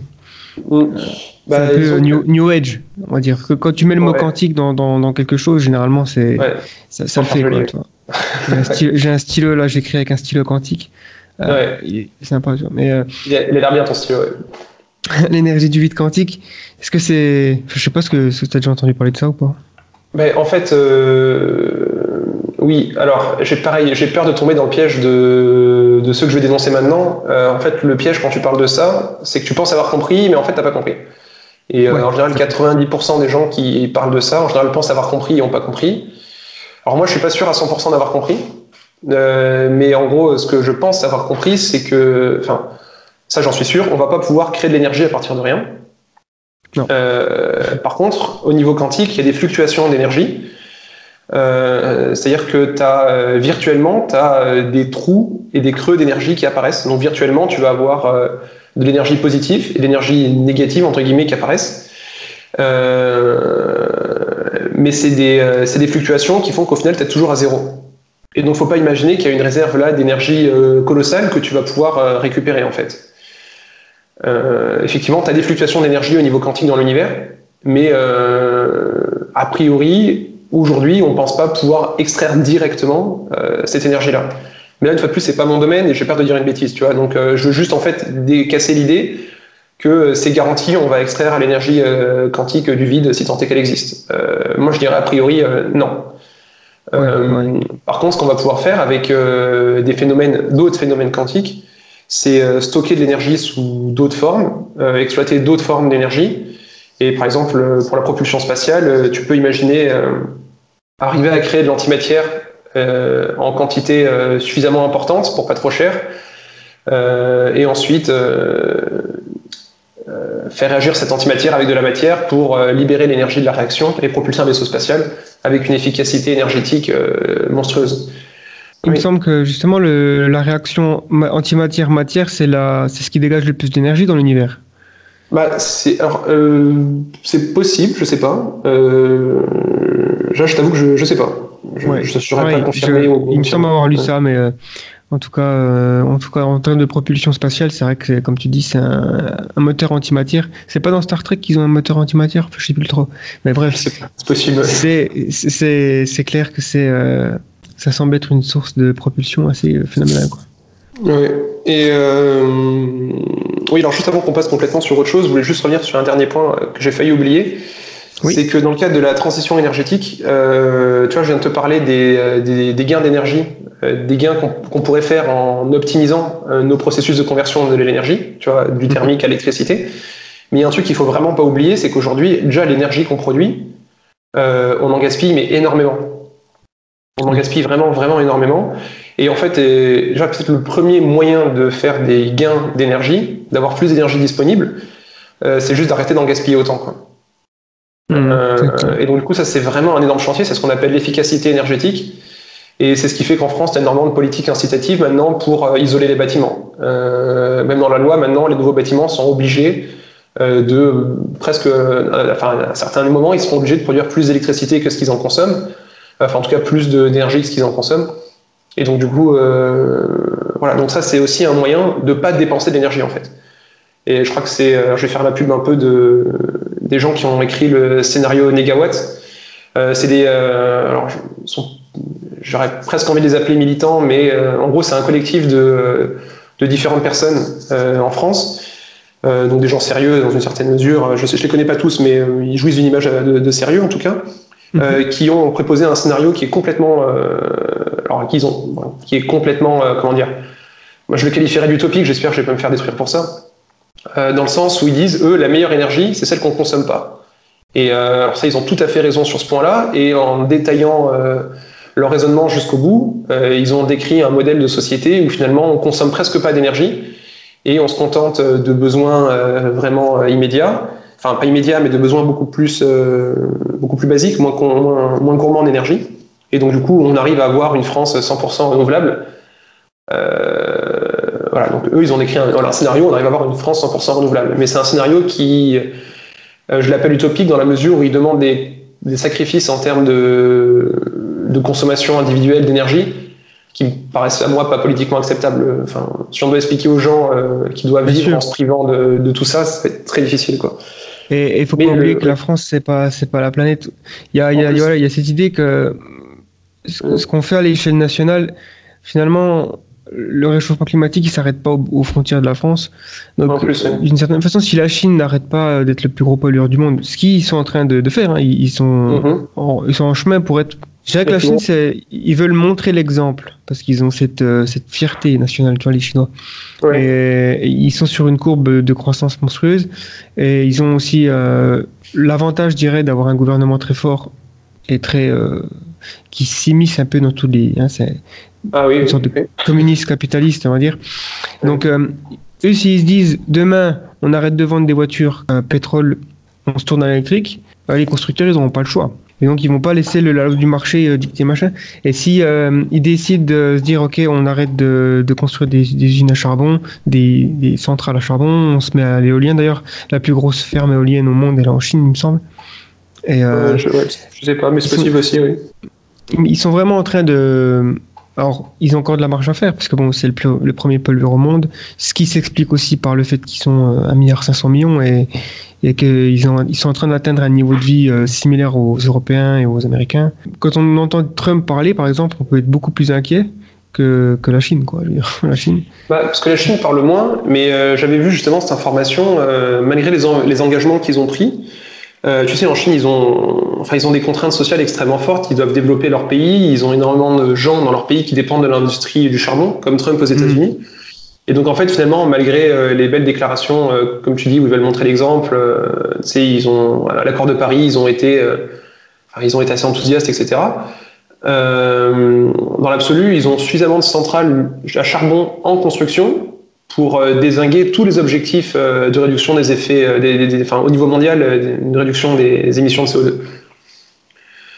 Euh, C'est-à-dire qu'en fait, malgré les bonnes paroles, ils ont une inertie qui font qu'ils sont obligés de, de, de nourrir leur population, et une grande partie de la population, elle dépend de l'industrie du charbon. Et donc du jour au lendemain, il ne faut pas juste décider d'arrêter le, le charbon. Tu vois, c'est aussi un problème en fait quand tu veux à l'échelle du monde euh, ou même à l'échelle d'un pays, euh, faire une transformation aussi euh, radicale qu'une trans- une transition énergétique, c'est juste que tu as, la moitié, t'as une grande partie de ton pays qui dépend euh, du problème. Et euh, les États-Unis, c'est un très bon exemple, la Chine, c'est aussi un bon exemple. Et euh, malgré les bonnes intentions, à un moment donné, enfin, le, c'est le peuple qui est souverain, dans, en tout cas aux États-Unis. Et les mecs, t'as bien vu, ils ont voté pour un gars euh, qui allait défendre leurs emplois et pas sauver la planète. Ouais, non mais c'est ça en fait, on est aussi face à un, à un gros problème, c'est un des premiers, euh, un des principaux défis je pense pour effectuer cette transition, c'est euh, l'inertie dans laquelle on se trouve, qu'on n'arrête pas, Oui. on n'arrive pas à arrêter le train en fait. Et d'une certaine façon, ça me paraît assez logique, je veux dire, euh, quand t'as, quand t'as un- dans le, enfin en physique, quand t'as un objet en mouvement, euh, il faut un temps pour qu'il s'arrête quoi. Et euh, Oui, on Ah est oui, un bah, petit peu on a dans un système physique. Hein, oui. Voilà, dans un système physique, certes, il y a des pays plus petits qui s'en sortent mieux, comme le- on a cité l'Islande, le Costa Rica, euh, la Norvège, les pays scandinaves en général, pour d'autres raisons aussi. Euh, mais à l'échelle de la planète, on sort de- des deux révolutions industrielles, euh, celle qui s'est passée quand on a découvert euh, l'énergie à, à vapeur et des machines et des machins, et celle aussi qu'on a dé- découvert l'électromagnétisme, qui fait que finalement c'était hier ça. C'était Ouais, c'est- ouais. à l'échelle de l'histoire et même à l'échelle géologique, c'est un clin main- voilà, c'est un clin d'œil. Donc, on peut pas espérer euh, en claquement de la doigt en, en une décennie finalement euh, être complètement euh, décarboné et, et se tenir par la main en chantant des chansons quoi. Dire, on- ça, alors du coup, on peut, image. on peut en parler. voilà, en parler. pour toi, à ton avis, si tu devrais donner une estimation. à partir de quand on aura complètement mis de côté les énergies hydrocarbures donc je mets le nucléaire de côté puisque tu m'as dit que c'était une énergie fossile. Euh, Par définition, c'est une chose que j'avais pas vraiment considérée. En tout cas, pour parler des énergies hydrocarbures qui polluent le plus, euh, donc à ton avis, c'est plus 50 ans, 100 ans On est sur quelle euh, échelle là? Bah écoute, là ça devient vraiment compliqué, vraiment vraiment compliqué de faire un pronostic parce que ça va dépendre énormément des ruptures technologiques et de la stabilité politique. Si on s'oriente vers un monde d'instabilité politique avec euh, de moins en moins de coopération, de plus en plus de potentiellement de guerre, etc. Enfin, si on retourne, sur un, âge du retour de la guerre, euh, ça risque de freiner considérablement cette démarche-là. Euh, au contraire, si on s'oriente vers un monde où la coopération internationale tient le bon, où les gens continuent de coopérer, etc., on peut imaginer que ça aille plus vite, cette transition-là. Euh, et ça va dépendre énormément des progrès en ce qui concerne la- les batteries. Euh, ça, va, ça va dépendre des progrès justement euh, en ce qui concerne la fusion nucléaire. Euh, Donc euh, faire un pronostic, c'est vraiment difficile. Je pense qu'en plus, le, les- toutes les énergies fossiles disparaîtront pas complètement. Euh, euh, surtout que, enfin, par exemple, le, le, le gaz a l'intérêt. Enfin, quand tu veux, quand tu veux alimenter un pays en électricité, tu as envie que euh, tu puisses piloter facilement la production d'électricité. Et euh, par exemple, avec les énergies renouvelables, tu vas pas décider quand ton électricité va être produite. Euh, avec euh, du nucléaire, euh, tu peux pas piloter d'une seconde à l'autre, augmenter la puissance d'un facteur 2. Par contre, avec des énergies comme le gaz naturel, tu peux arriver à produire de l'énergie d'appoint comme ça, juste pour faire face à un pic de manière très fluide, sachant que le gaz pollue énormément moins que le fuel ou le ou l'essence, Ouais. euh, que le diesel. Et donc du coup, euh, évidemment, dans un certain, euh, dans une certaine vision de la transition écologique, le gaz a toujours une place. Il y a beaucoup d'instances internationales qui ont fait des rapports là-dessus, comment répondre aux objectifs climatiques d'un point de vue énergétique. Et le gaz a toujours une place dans ces, a toujours une place dans ces scénarios-là, puisqu'il est vraiment pas cher et tu peux pas faire l'impasse sur le, le prix et il pollue de manière, euh, enfin, je dirais pas complètement raisonnable, mais il pollue d'une manière euh, que tu peux euh, maîtriser, de manière maîtrisable. Ouais, de toute façon, euh, voilà. Les émissions de gaz de CO2, c'est c'est pas un truc qui est nouveau hein, sur la planète. Ça se fait- Oui. C'est même, c'est même, c'est c'est même essentiel à la, vie sur Terre au final. Tout à Mais fait. euh, oh, il y a certaines planètes dans le système solaire qui aimeraient bien en avoir euh, du Ouais. CO2. Euh, C'est juste qu'on a en 200 ans, on en a trop mis dans l'atmosphère, quoi. C'est un- c'est Ouais, ça le gros ouais. problème. Mais, mais si on arrive à réduire de, je sais pas, moi, 50%, ce serait déjà un, un pas euh, très important. C'est quoi les, les objectifs là de l'ONU euh, pour les années 2030 Je sais plus trop. C'était un, Voilà, je sais pas en tête. Ouais, mais il me Euh, semblait que c'était euh, c'était assez. euh, déjà aujourd'hui, les gens se disent que ça n'arrivera pas, quoi. Ouais, mais je crois que, ouais, en- je crois que la première étape, c'était d'arrêter d'augmenter la production de gaz à effet de serre. Et genre, Ouais. on en est loin, quoi. Ouais, on- d'augmenter. Et en fait, Et, ce, qui est, ce qui est tragique, c'est que si tu regardes bien à partir de quand, comme on a vraiment, vraiment commencé à, à en mettre, c'est pas vraiment en 1900 ou en 1920 ou en 1950. hein. C'est à partir de. Oh, C'est en une génération, je dirais. C'est 1980. euh, à partir de là, les courbes augmentent de manière exponentielle presque. Ouais, j'ai Bon. pas la courbe en tête, mais je veux bien te croire ouais, là-dessus. Ouais, Ouais, c'est plus. Euh, si tu veux, euh, c'est pas constant, c'est pas linéaire. Et, euh, ouais. Mm. et, et ça coïncide avec les pays émergents, en fait. Ouais, bah, bien Plus- sûr. mais notamment la Chine, c'est bon. Les États-Unis ont été euh, pendant pendant ben, presque un siècle le plus gros ém- émetteur de gaz à effet de serre, mais la Chine, en, je crois que c'est en 2008 ou dans les années là, tu vois, c'est vraiment récent hein, qu'ils sont devenus premiers. Et euh, ça indique bien que voilà, tant que les pays sont se développent, sortent de leur euh, de la pauvreté Mhm. initiale à laquelle ils... et on peut pas dire que c'est mal, quoi. Je veux dire, c'est Non, non, mais non, ils ont aussi eu envie d'avoir, euh, enfin, ils ont aussi d'avoir une expérience, enfin, une, une expérience de vie intéressante, quoi, de pas Et mourir à vois 40 le- ans euh, et du choléra. C'est ça, parce que effectivement, on, on- on a- on- l'Europe vivait à, à une époque pré-industrielle qui était très euh, très différente et euh, pour bien des égards euh, pas enviable du tout quoi. Mais euh, là, on voit Mhm. bien que par exemple quand tu vois l'Afrique qui est encore très sous-développée, si eux se mettent à avoir un niveau de vie comme la Chine, ce qu'ils vont probablement faire puisque y a pas de raison, et en plus la Chine investit énormément en Afrique, Ouais. ça va ajouter au problème. Et euh, c'est là qu'on voit qu'on c'est pas c'est pas simple, hein, ça c'est clair. Ah non, c'est pas un problème, euh, c'est vraiment pas un problème simple du tout. Euh, juste, je voulais juste faire une parenthèse aussi, tant que j'y pense. On parle tout le temps, de- du CO2 comme si c'était euh, l'unique problème des gaz à effet de serre. Mais en fait, non, on parle bien des gaz à effet de serre, et euh, le CO2 n'est pas celui qui va causer le plus de réchauffement. Euh, le CO2 cause le réchauffement climatique. Euh, enfin, il y a- une forte, très forte corrélation, et toutes les études tendent à le, tendent à le montrer, qu'effectivement, plus il y a de CO2, plus ça se réchauffe. Mais euh, il y a des gaz comme le méthane qui ont aussi un très très très fort effet, effet de serre. Et, euh, et donc voilà, quand on parle de gaz à effet de serre, on parle pas que de CO2. Et euh, effectivement, des fois, on fait un peu l'abus de langage en parlant de CO2 pour tous les autres gaz à effet de serre. Mais il faut pas oublier qu'en fait, il y a énormément d'autres gaz qui sont plus problématiques que le, que le CO2. Et Ouais, euh, coup, les efforts au niveau mondial aussi se portent sur la réduction du méthane dans l'atmosphère. Et j'ai même vu il y a longtemps un l'agriculture. article passé sur, euh, ouais, par exemple, et sur, euh, en fait, on a tout intérêt à, à cramer le méthane. Enfin, en gros, en brûlant du méthane et en générant du CO2, plutôt que de laisser le méthane partir dans l'atmosphère, euh, on fait déjà une bonne action, tu vois. Ah ouais? Oui, oui, oui.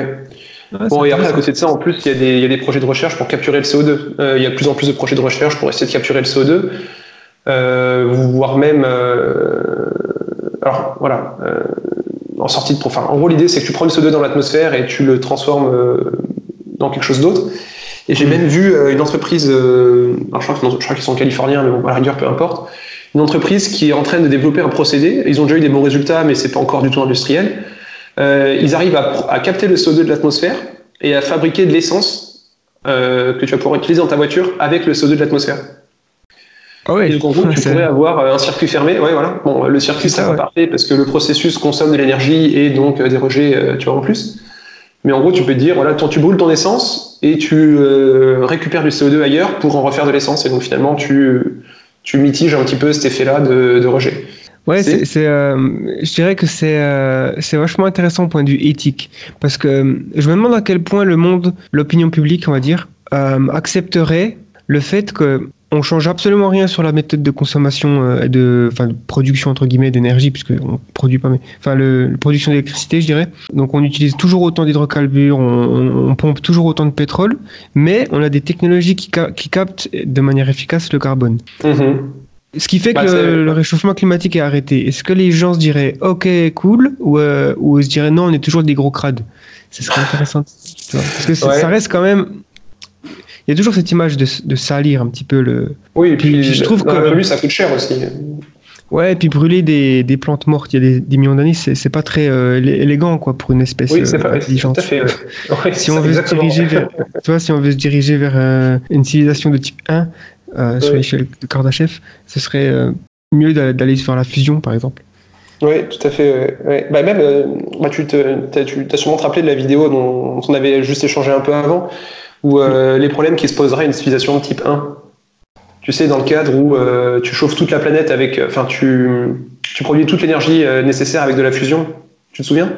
Oui, oui, très intéressant. Le gros problème, ce sera la chaleur après. euh. Ouais, c'est ça. C'est qu'en fait, euh, tu, comme tu as toujours des pertes énergétiques et que de toute façon, ton électricité que tu as consommée en bout de chaîne, ça te fait de la chaleur. En fait, même si tu fais plus de CO2, tu chauffes juste euh, la planète directement. Quoi. Ouais. Et, euh, du coup, vous avez une autre limite intrinsèque qui fait que ta planète, elle peut pas dégager autant de chaleur que ton espèce, elle va, elle va en produire. Mm. Donc ça, ça fait une autre, Voilà, une c'est- autre limite intrinsèque. Ouais. Ouais, en fait, finalement, le, le problème peut-être de, de nos descendants dans deux siècles, ce sera, euh, ce sera pas le réchauffement climatique dû aux émissions de gaz à effet de serre, ce sera le réchauffement climatique dû aux fusions fus- la fusion nucléaire, parce qu'il y en aura euh, partout. Puis on aura Ouais, tellement ouais. besoin d'énergie. Parce qu'en fait, Ouais. c'est ça aussi, la demande énergétique, elle augmente au fur, des, au fur et à mesure de- du développement technologique. J'ai quand même l'impression que la situation dans laquelle on est, euh, ça semble assez logique. Je veux dire, si tu imagines une planète euh, qui se trouve euh, quelque part dans la galaxie, avec une espèce intelligente, qui va commencer à développer de la technologie parce qu'elle a le cerveau pour, elle a les, les, les, membres pour, Mhm. Et elle va aller au, au fur et à mesure euh, de son développement, elle va passer par, euh, bon ben, d'abord je porte ma pierre, et puis après j'invente un truc qui permet de porter la pierre pour moi, donc euh, ça, ça devient une machine. On a comme ça une sorte d'arbre technologique. Ça, ça me rappelle un peu les jeux vidéo où tu joues à un jeu de stratégie, puis tu as un arbre de technologie à, à développer. Généralement, tu n'inventes pas la fusion nucléaire avant d'inventer euh, Autre chose. ouais. voilà, avant d'inventer La la, machine à vapeur, quoi. Ouais, non, mais c'est ça. Donc, au bout d'un moment, on peut pas, on peut pas attendre de l'espèce humaine. Si on regarde l'histoire de l'humanité, on, on peut pas se dire, oh, euh, on aurait pu euh, passer à l'énergie solaire en 1800, tu vois. Mhm. Ça me semble Ouais. logique, le développement technologique. Maintenant, on peut se dire, on peut euh, trouver euh, d'autres arguments pour euh, se dire pourquoi on est- on n'est pas arrivé à, à une prise de conscience plus tôt et changer les choses plus tôt. Une fois qu'on est entré dans ce système, une fois qu'on on s'est rendu compte aussi des enjeux économiques. Plus en plus, il y a eu la, la colonisation, donc euh, il y a plein de facteurs qui font que on s'est pas dit du jour au lendemain, tiens, on va arrêter de brûler euh, des hydrocarbures, on va passer au- aux éoliens. on- Ouais, et en plus, euh, euh, voilà, les technologies là, elles étaient, même si elles étaient peut-être imaginables, je sais que les voitures électriques, par exemple, euh, en fait, elles ont été inventées quasiment en même temps que les, ma- les machines, les voitures à moteur à combustion. Les usines d'assemblage, c'était beaucoup plus facile de le faire avec des moteurs à combustion que l'électrique. Et puis il y avait d'autres problèmes, je pense. ouais, je pense que la principale, ça doit être la batterie, le principal problème. Ouais. Ouais. exactement. Parce que moi, on avait enfin, l'électricité, on l'avait, on l'a découvert. Les panneaux solaires, je sais pas trop les premiers, mais pareil, hein, je crois que le prix dans les années 80 des panneaux solaires c'était monstrueux. Aujourd'hui, Ouais. euh, ça a baissé. euh, pareil, les courbes, toutes les courbes, batterie, énergie solaire éolien, c'est des courbes exponentielles finalement vers le bas. Oui, oui, au niveau de la chute des coûts, ouais. Ouais, c'est là, vrai. On va faire par y arriver. Hein. Ouais, je pense qu'on va y arriver. Après, c'est une question de. On peut pas nier que les, effets du réchauffement climatique, on va les sentir, on les sent déjà et ça va, ça empirer.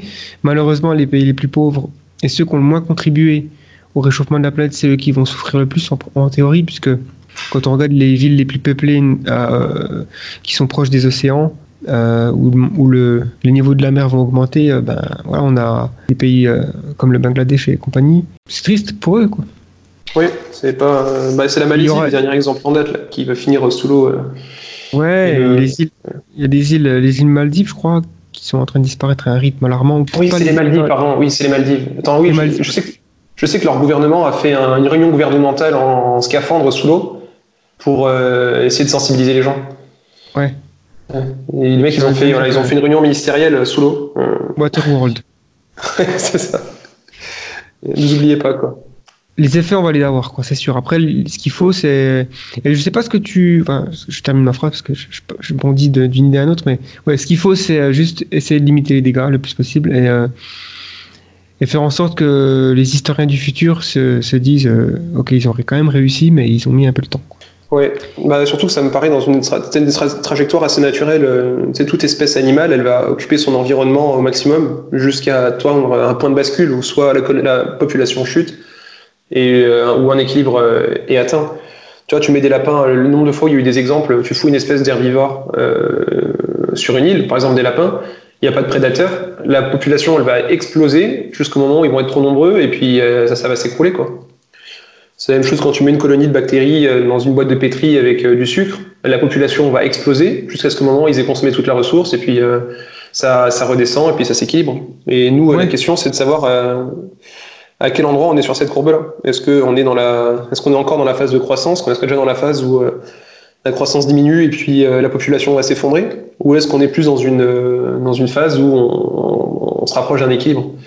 Et à mon Mhm. avis, nous en tant qu'espèce, on a tout intérêt à tendre vers l'équilibre vis-à-vis de notre environnement, Oui, pas se développer trop vite pour pas chuter après, mais vraiment à atterrir en douceur vers l'équilibre. Et donc c'est pour ça que ouais le la limitation de la consommation aujourd'hui, la façon de consommer l'énergie plus propre, euh, ça sera vraiment, euh, vraiment indispensable si on veut pas euh, enfin, s'effondrer. Quoi. Ouais, et puis euh, je pense que les solutions technologiques, elles sont aussi euh, intéressantes au niveau de l'intelligence artificielle, puisqu'on on parlait de euh, finalement l'énergie la, la plus propre, c'est celle qui n'est pas consommée. Et je pense qu'une une intelligence artificielle, par exemple, au cœur d'un réseau électrique, est capable Ah oui, de, toi, de mesurer le- les consommations avec du machine learning, par exemple, de savoir quand c'est que Monsieur Y euh, fait sa lave-vaisselle ou, ou des trucs comme ça avec son lave-vaisselle, euh, allume la clim, tout ça.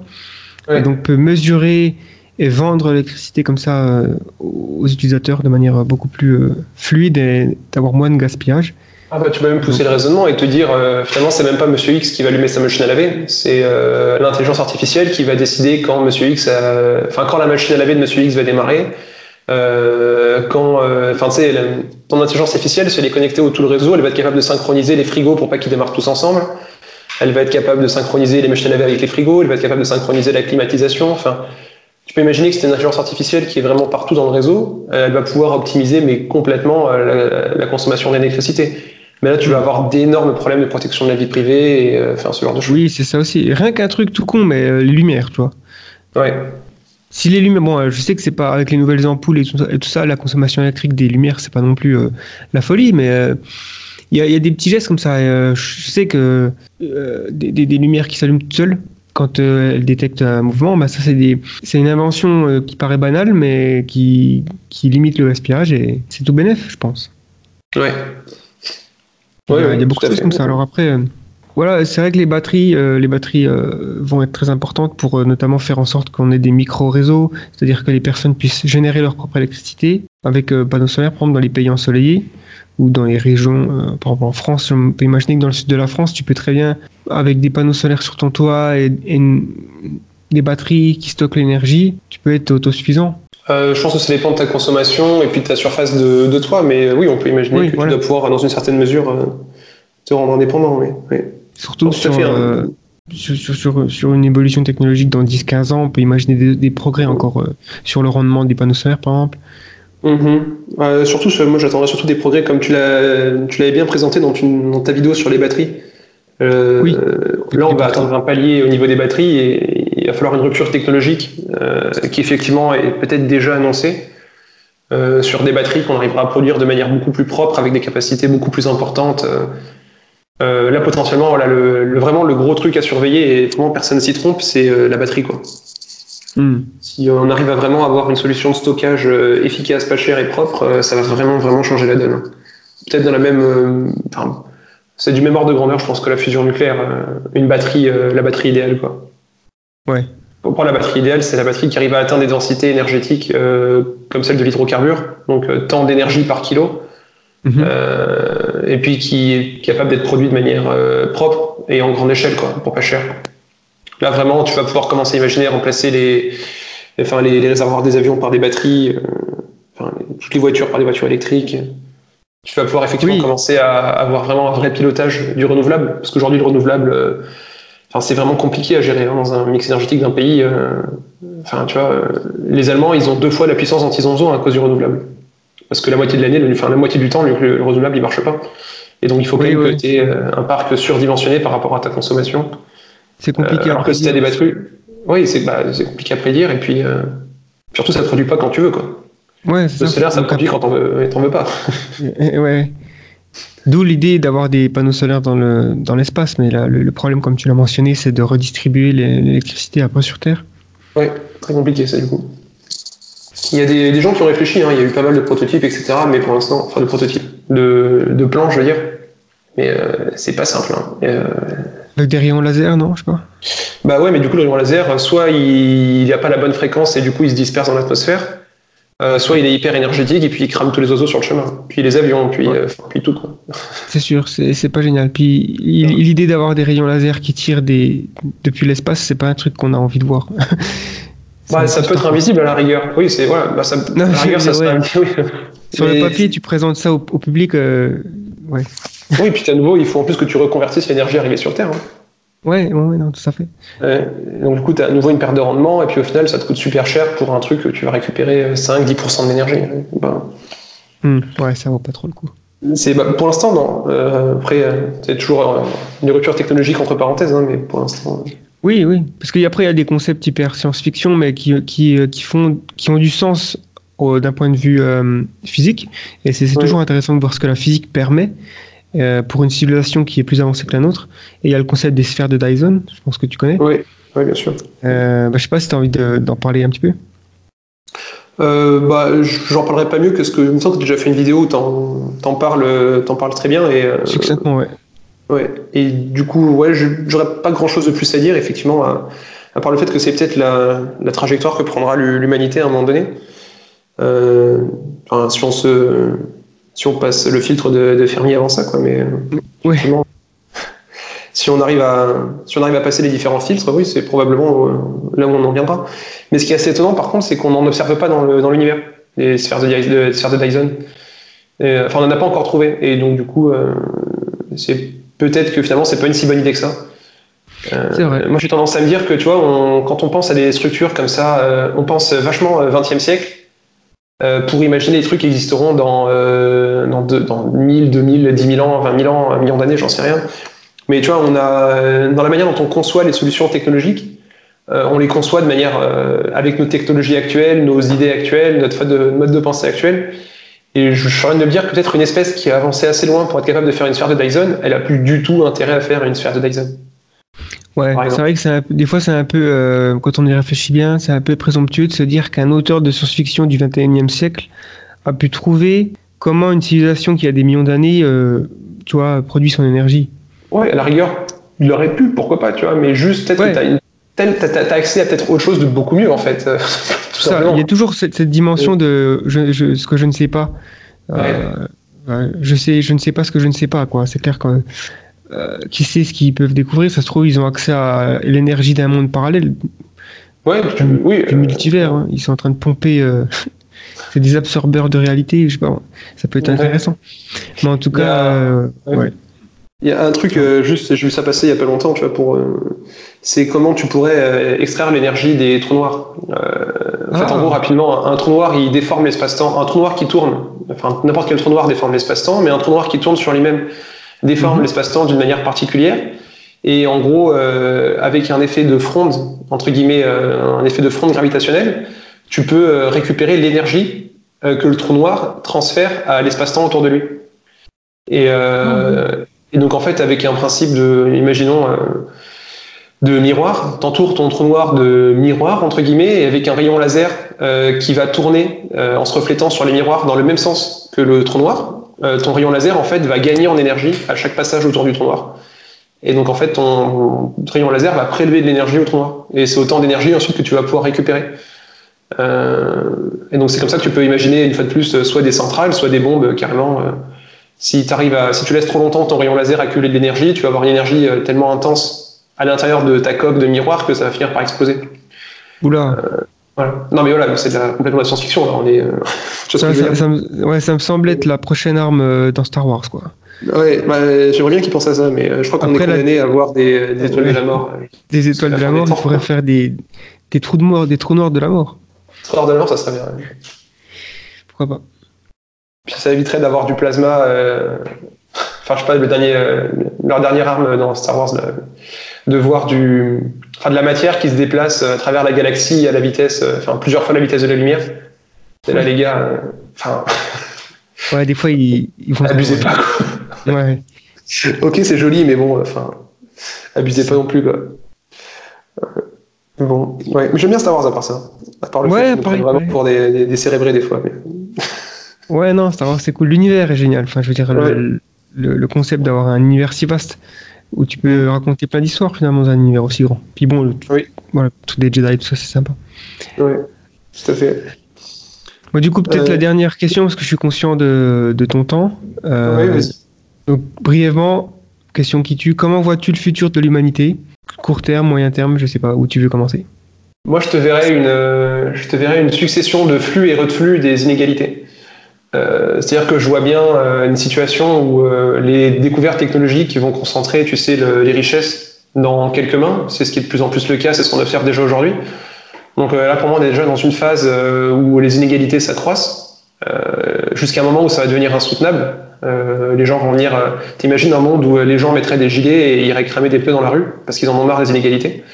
Je pense que Ouais. c'est le genre de monde, euh, voilà, c'est le genre de monde vers lequel on, on, on- on approche, à moins qu'il y ait vraiment une grosse rupture politique euh, en vue, mais euh, je la vois pas spécialement venir, moi, euh, ni en France ni ailleurs. Et donc, du coup, euh, je me dis qu'effectivement, on va avoir dans un monde où les égalités vont continuer de s'accroître, euh, jusqu'à un moment où ça va casser. Euh, où les cartes vont être redistribuées, ou juste on va juste atteindre un plateau technologique en fait. Peut-être que voilà. En fait, ce que je vois, c'est que tant que la technologie progresse vite, euh, les inégalités vont aller en grandissant. Et à chaque palier technologique, euh, la technologie qui a cru de manière horizontale va pouvoir s'étendre, euh, qui a cru de manière verticale, pardon, va pouvoir s'étendre de manière horizontale. Et du coup, les inégalités vont se résorber jusqu'au moment où tu auras une nouvelle rupture technologique, un nouvel accroissement des inégalités. Euh, et à chaque fois, donc avec une trajectoire comme ça, tu sais, un peu en, en dents de scie. Ouais. Donc, ce que je vois pour l'avenir court, moyen terme, c'est un monde où les inégalités vont aller croissant jusqu'à ce que soit ça explose, ça devienne pas tenable, soit la technologie va se diffuser de manière assez démocratique pour que euh, les inégalités soient résorbées avant que, avant que ça explose, et ainsi de suite comme ça. Euh, Mm. Donc euh, voilà. Alors après, d'un point de vue technologique, ça me paraît vraiment, enfin vraiment difficile de faire des pronostics. Euh, je dirais pas, euh, je, enfin, je, je me dirais pas du tout transhumaniste, mais il y a des idées au transhumanisme que j'emprunterais volontiers. Et l'idée que euh, nos corps vont devenir de plus en plus euh, connectés, euh, c'est qu'on va avoir de plus en plus de machines en nous, et euh, je vois bien petit à petit, euh, si la tendance actuelle continue, euh, donc là, c'est une gros, un gros si hein, quand même hein, que la tendance, la tendance actuelle continue, mais un monde où finalement on arrive à, à faire de l'ingénierie avec le vivant, comme on arrive à faire de l'ingénierie avec l'artificiel, et que du coup, dans quelques centaines d'années, on soit plus du tout des êtres humains comme aujourd'hui, mais des êtres humains complètement, euh, enfin moitié biologique, moitié artificiel, sachant que même notre partie biologique aura été complètement euh, euh, un produit de l'ingénierie, quoi. Oui, Et donc, designer baby. Ouais, voilà, c'est-à-dire que, enfin, on aura fondamentalement, on aura évacué toutes les sources de, de vieillissement chez nous, meilleure génétique, toutes les sources de, toutes les sources de maladies, et on aura juste gardé les parties bio- biologiques qui nous intéressent, et on aura remplacé tout le reste par des parties mécaniques. Euh, avec peut-être en plus une fois de plus c'est un mouvement de dents où quand la technique, euh, quand, la tec- quand la- la- les parties mécaniques seront plus performantes que les parties biologiques, on aura euh, du coup plus de parties mécaniques que des parties biologiques. Et puis le jour où on arrivera à faire de l'ingénierie plus performante dans la biologie que dans la mécanique. On aura à nouveau un retour de la bioingénierie dans la manière dont les corps humains sont, sont assemblés. Mhm. Et puis même si on imagine, on peut même imaginer que, tu vois, aujourd'hui, euh, on a des téléphones qui nous apportent des compétences qu'on n'a pas, tu vois, se connecter avec les autres, euh, aller faire des recherches sur Internet, euh, prendre une photo. Mais tu peux Mhm. imaginer qu'à l'avenir, euh, on ait carrément des logiciels directement implantés dans le cerveau où tu vas avoir, euh, enfin, en gros, en temps réel, tu vas regarder l'environnement autour de toi et l'environnement autour de toi va être instantanément classifié euh, tu sais, par tous les objets. Et, Ouais. euh, et donc, en gros, que tu as une espèce de des couches successives comme ça qui vont, euh, qui vont s'interposer entre le, le- ta conscience et le monde extérieur. Et tu peux imaginer qu'à un certain niveau de développement, même, on n'est même plus besoin en fait d'avoir des yeux, des oreilles, un nez. Euh, tu vois, ça, ça ne servira plus à rien. Tu auras juste des capteurs externes qui seront euh, bah, soit biologiques, soit, euh, soit euh, artificiels. Enfin, tout sera artificiel, mais soit du coup mécanique. Et, et qu'en fait, en gros, ta conscience, en fait, en gros, moi, je imagine le futur de l'humanité à un certain horizon comme une conscience reliée à un ensemble de capteurs autour d'elle et qui sont plus du tout l'essence comme on les a aujourd'hui. Donc ça, c'est vraiment un horizon lointain. Mais si tu suis en fait cette, euh, enfin, en gros, voilà, mon idée, c'est que si on suit la trajectoire actuelle, euh, la finalité, c'est ça, quoi. C'est une conscience euh, qui existe indépendamment d'un corps, tu vois, et Ouais, qui va non, dépendre de ces capteurs. ouais. Surtout qu'on a, c'est encore un des grands mystères de, des sciences, quoi, la, la conscience. Et Mm. on pourrait même aller, aller, jusqu'à imaginer une, une conscience collective finalement qui va émerger de tout ça. Parce que si on se connecte tous en réseau et que nos consciences finalement sont, ne sont plus limitées dans la boîte crânienne, euh, dans le cerveau, mais on Oui. puisse finalement voyager à la vitesse de la pensée euh, sur une sorte de, de cyberespace, euh, Mhm. tu pourras interagir directement avec d'autres. Qu'au final, ce sera l'émergence d'une sorte de géant euh, humain, Colossus, chose moitié artificielle, intelligence artificielle, moitié humaine.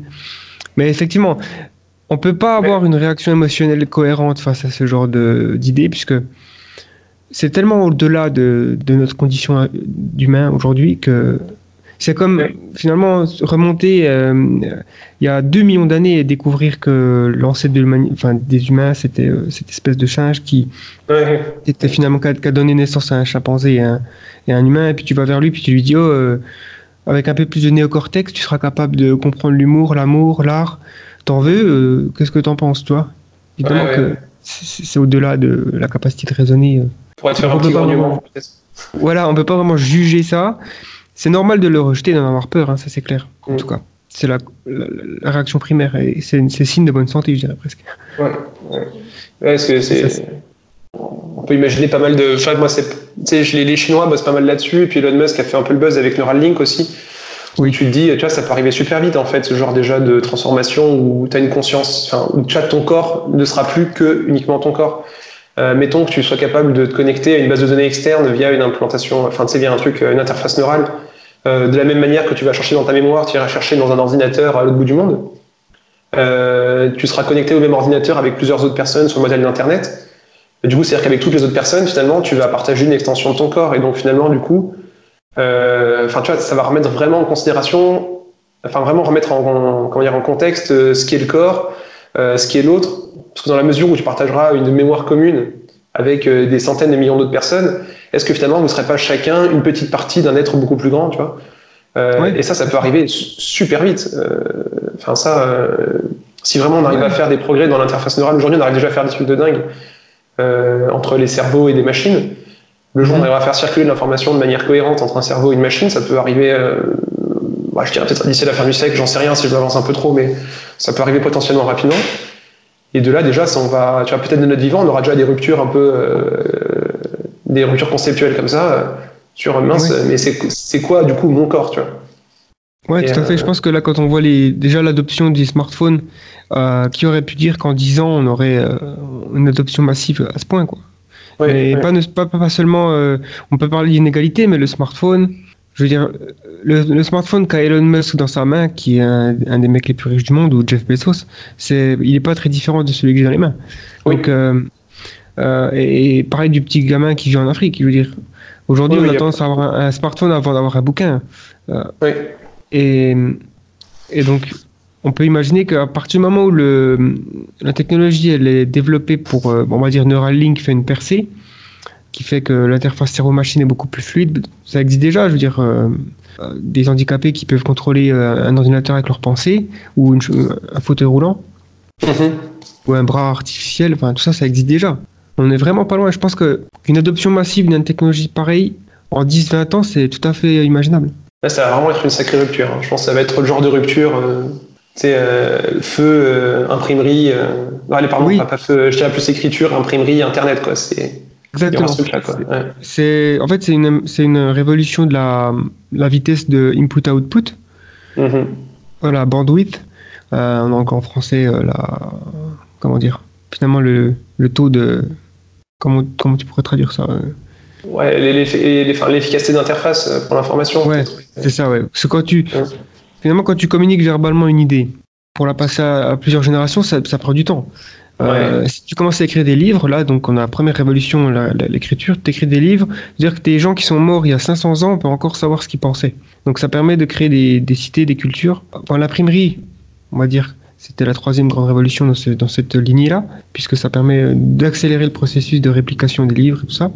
Internet, quatrième grande révolution. Euh, ouais, c'est très possible que la cinquième, ce soit euh, finalement connexion avec le cerveau un- un- un- et donc accès à l'information directement. Donc ça peut vouloir dire apprendre des choses directement en téléchargeant euh, des, des tâches ou la, la bibliothèque Wikipédia dans sa tête. Quoi. Mhm. Ouais, Et ça redéfinit être- l'humanité. Mm. Voilà, bon, ça c'est très intéressant. Ça diverge un peu de la transition énergétique, mais euh, Bon, pourquoi pas, hein. Ouais. ouais, Ça ouais, faudra de l'énergie pour tout ça. Ouais, c'est clair. Donc du coup, ouais, t'as as une vision du futur qui est, je dirais, qui est, qui est- qui est pas trop euh, ni, ni positive ni négative. Elle est assez. euh, Je suis dans, l'expectative, ouais. on verra. Ouais, c'est ça. Parce que bon, si tu demandes à, à un tiers des Français, ils vont te dire qu'on va s'effondrer euh, et que ça va être Mad Max. Mhm. Je sais pas pourquoi. Enfin, je sais pas. Parce que toi, tu vis en Russie, on n'a peut-être pas précisé, mais tu vis à Moscou en ce moment, c'est ça? Oui. Euh, Euh, comment tu perçois euh, les Russes sur le, la prospective, et le, le futur? Est-ce qu'ils ont, ils sont optimistes, négatifs, pessimistes par rapport à leur avenir? Euh, ils sont pas aussi concernés par leur avenir que nous. Donc, tu vois, la question, la question s'appliquerait pas forcément aux, Russes, non, telle qu'elle est formulée comme ça, puisque, enfin, en tout cas, moi, ceux que je fréquente euh, sont pas, euh, sont pas vraiment dans la même démarche que nous en France à se préoccuper vraiment à très long terme. Euh, il faut imaginer que la Russie, c'est un pays qui a connu quand même euh, plusieurs régimes politiques en pas longtemps. Euh, il n'y a pas eu de continuité de, entre les différentes, euh, entre les différents changements de régime économique, les différentes phases d'inflation, etc. Il n'y a pas eu de continuité de la propriété en Russie. Euh, ils ont eu la chute de l'URSS il n'y a pas longtemps, et donc en fait ils n'ont pas cette euh, la grosse différence des Russes par rapport euh, à nous les Français dans la perception du temps, c'est qu'ils n'ont pas cette notion-là qu'on a le temps. Tu vois, euh, le meilleur exemple à te donner, c'est en France, tu vas économiser parce que dans 20 ans, tu vas t'acheter un truc. Euh, en Russie, euh, dans 20 ans, ton truc, il vaudra, tes roubles, ils vaudront peut-être plus rien. Donc, euh, du coup, tu vas juste aller t'acheter une grosse bouteille de chambre quand tu seras en vacances. Et puis, euh, et puis voilà quoi. Euh, donc, ils n'ont pas du tout le même rapport au temps que nous, et ça se ressent dans la manière dont ils appréhendent. euh, en tout cas, les gens avec qui je discute, je parle pas du tout pour le gouvernement, mais les gens avec qui je discute, euh, c'est c'est ça quoi. C'est écoute, nous, on sait même pas comment ça sera dans 5-10 ans. Donc, déjà, on va essayer de faire en sorte de faire les choses correctes maintenant et, et puis de profiter de la vie, et puis après, on verra. Quoi. Hmm, Ok, Ouais. C'est vrai que ça fait sens par rapport à leur passé. Mais après, C'est plus, peu je ne veux pas généraliser. Hein, je rencontre Oui. une frange limitée de la population en Russie. Donc, euh, Bien sûr, bien sûr. Après, c'est c'est l'idée, voilà, pareil, quand je dis en France, euh, machin, les gens sont négatifs, je ne sais pas de généraliser non plus. ouais. C'est juste une petite observation que je peux faire par rapport à- au fait que je vis à l'étranger en ce moment. Et, euh, et que je le vois bien aussi dans les commentaires sur certaines vidéos que et quand les gens se disent non, je suis pas pessimiste ni optimiste, je suis réaliste, euh, c'est un petit peu éviter la question. Quoi. Mais bon, bref, euh, effectivement, euh, il y, a, y a de quoi être inquiet, hein, ça c'est évident. Mm, Mais il y a mm, aussi mm. les solutions, on en a parlé, il y a des solutions. Les solutions, elles sont pas non plus euh, parfaites, elles sont pas, c'est pas les, pas Mary Poppins qui arrive et qui va, tu vois, sauver la planète. Ouais. Pourquoi je parle de Mary Poppins Mais bon, je pense qu'elle aurait pu choisir une autre figure. Non, un bon exemple.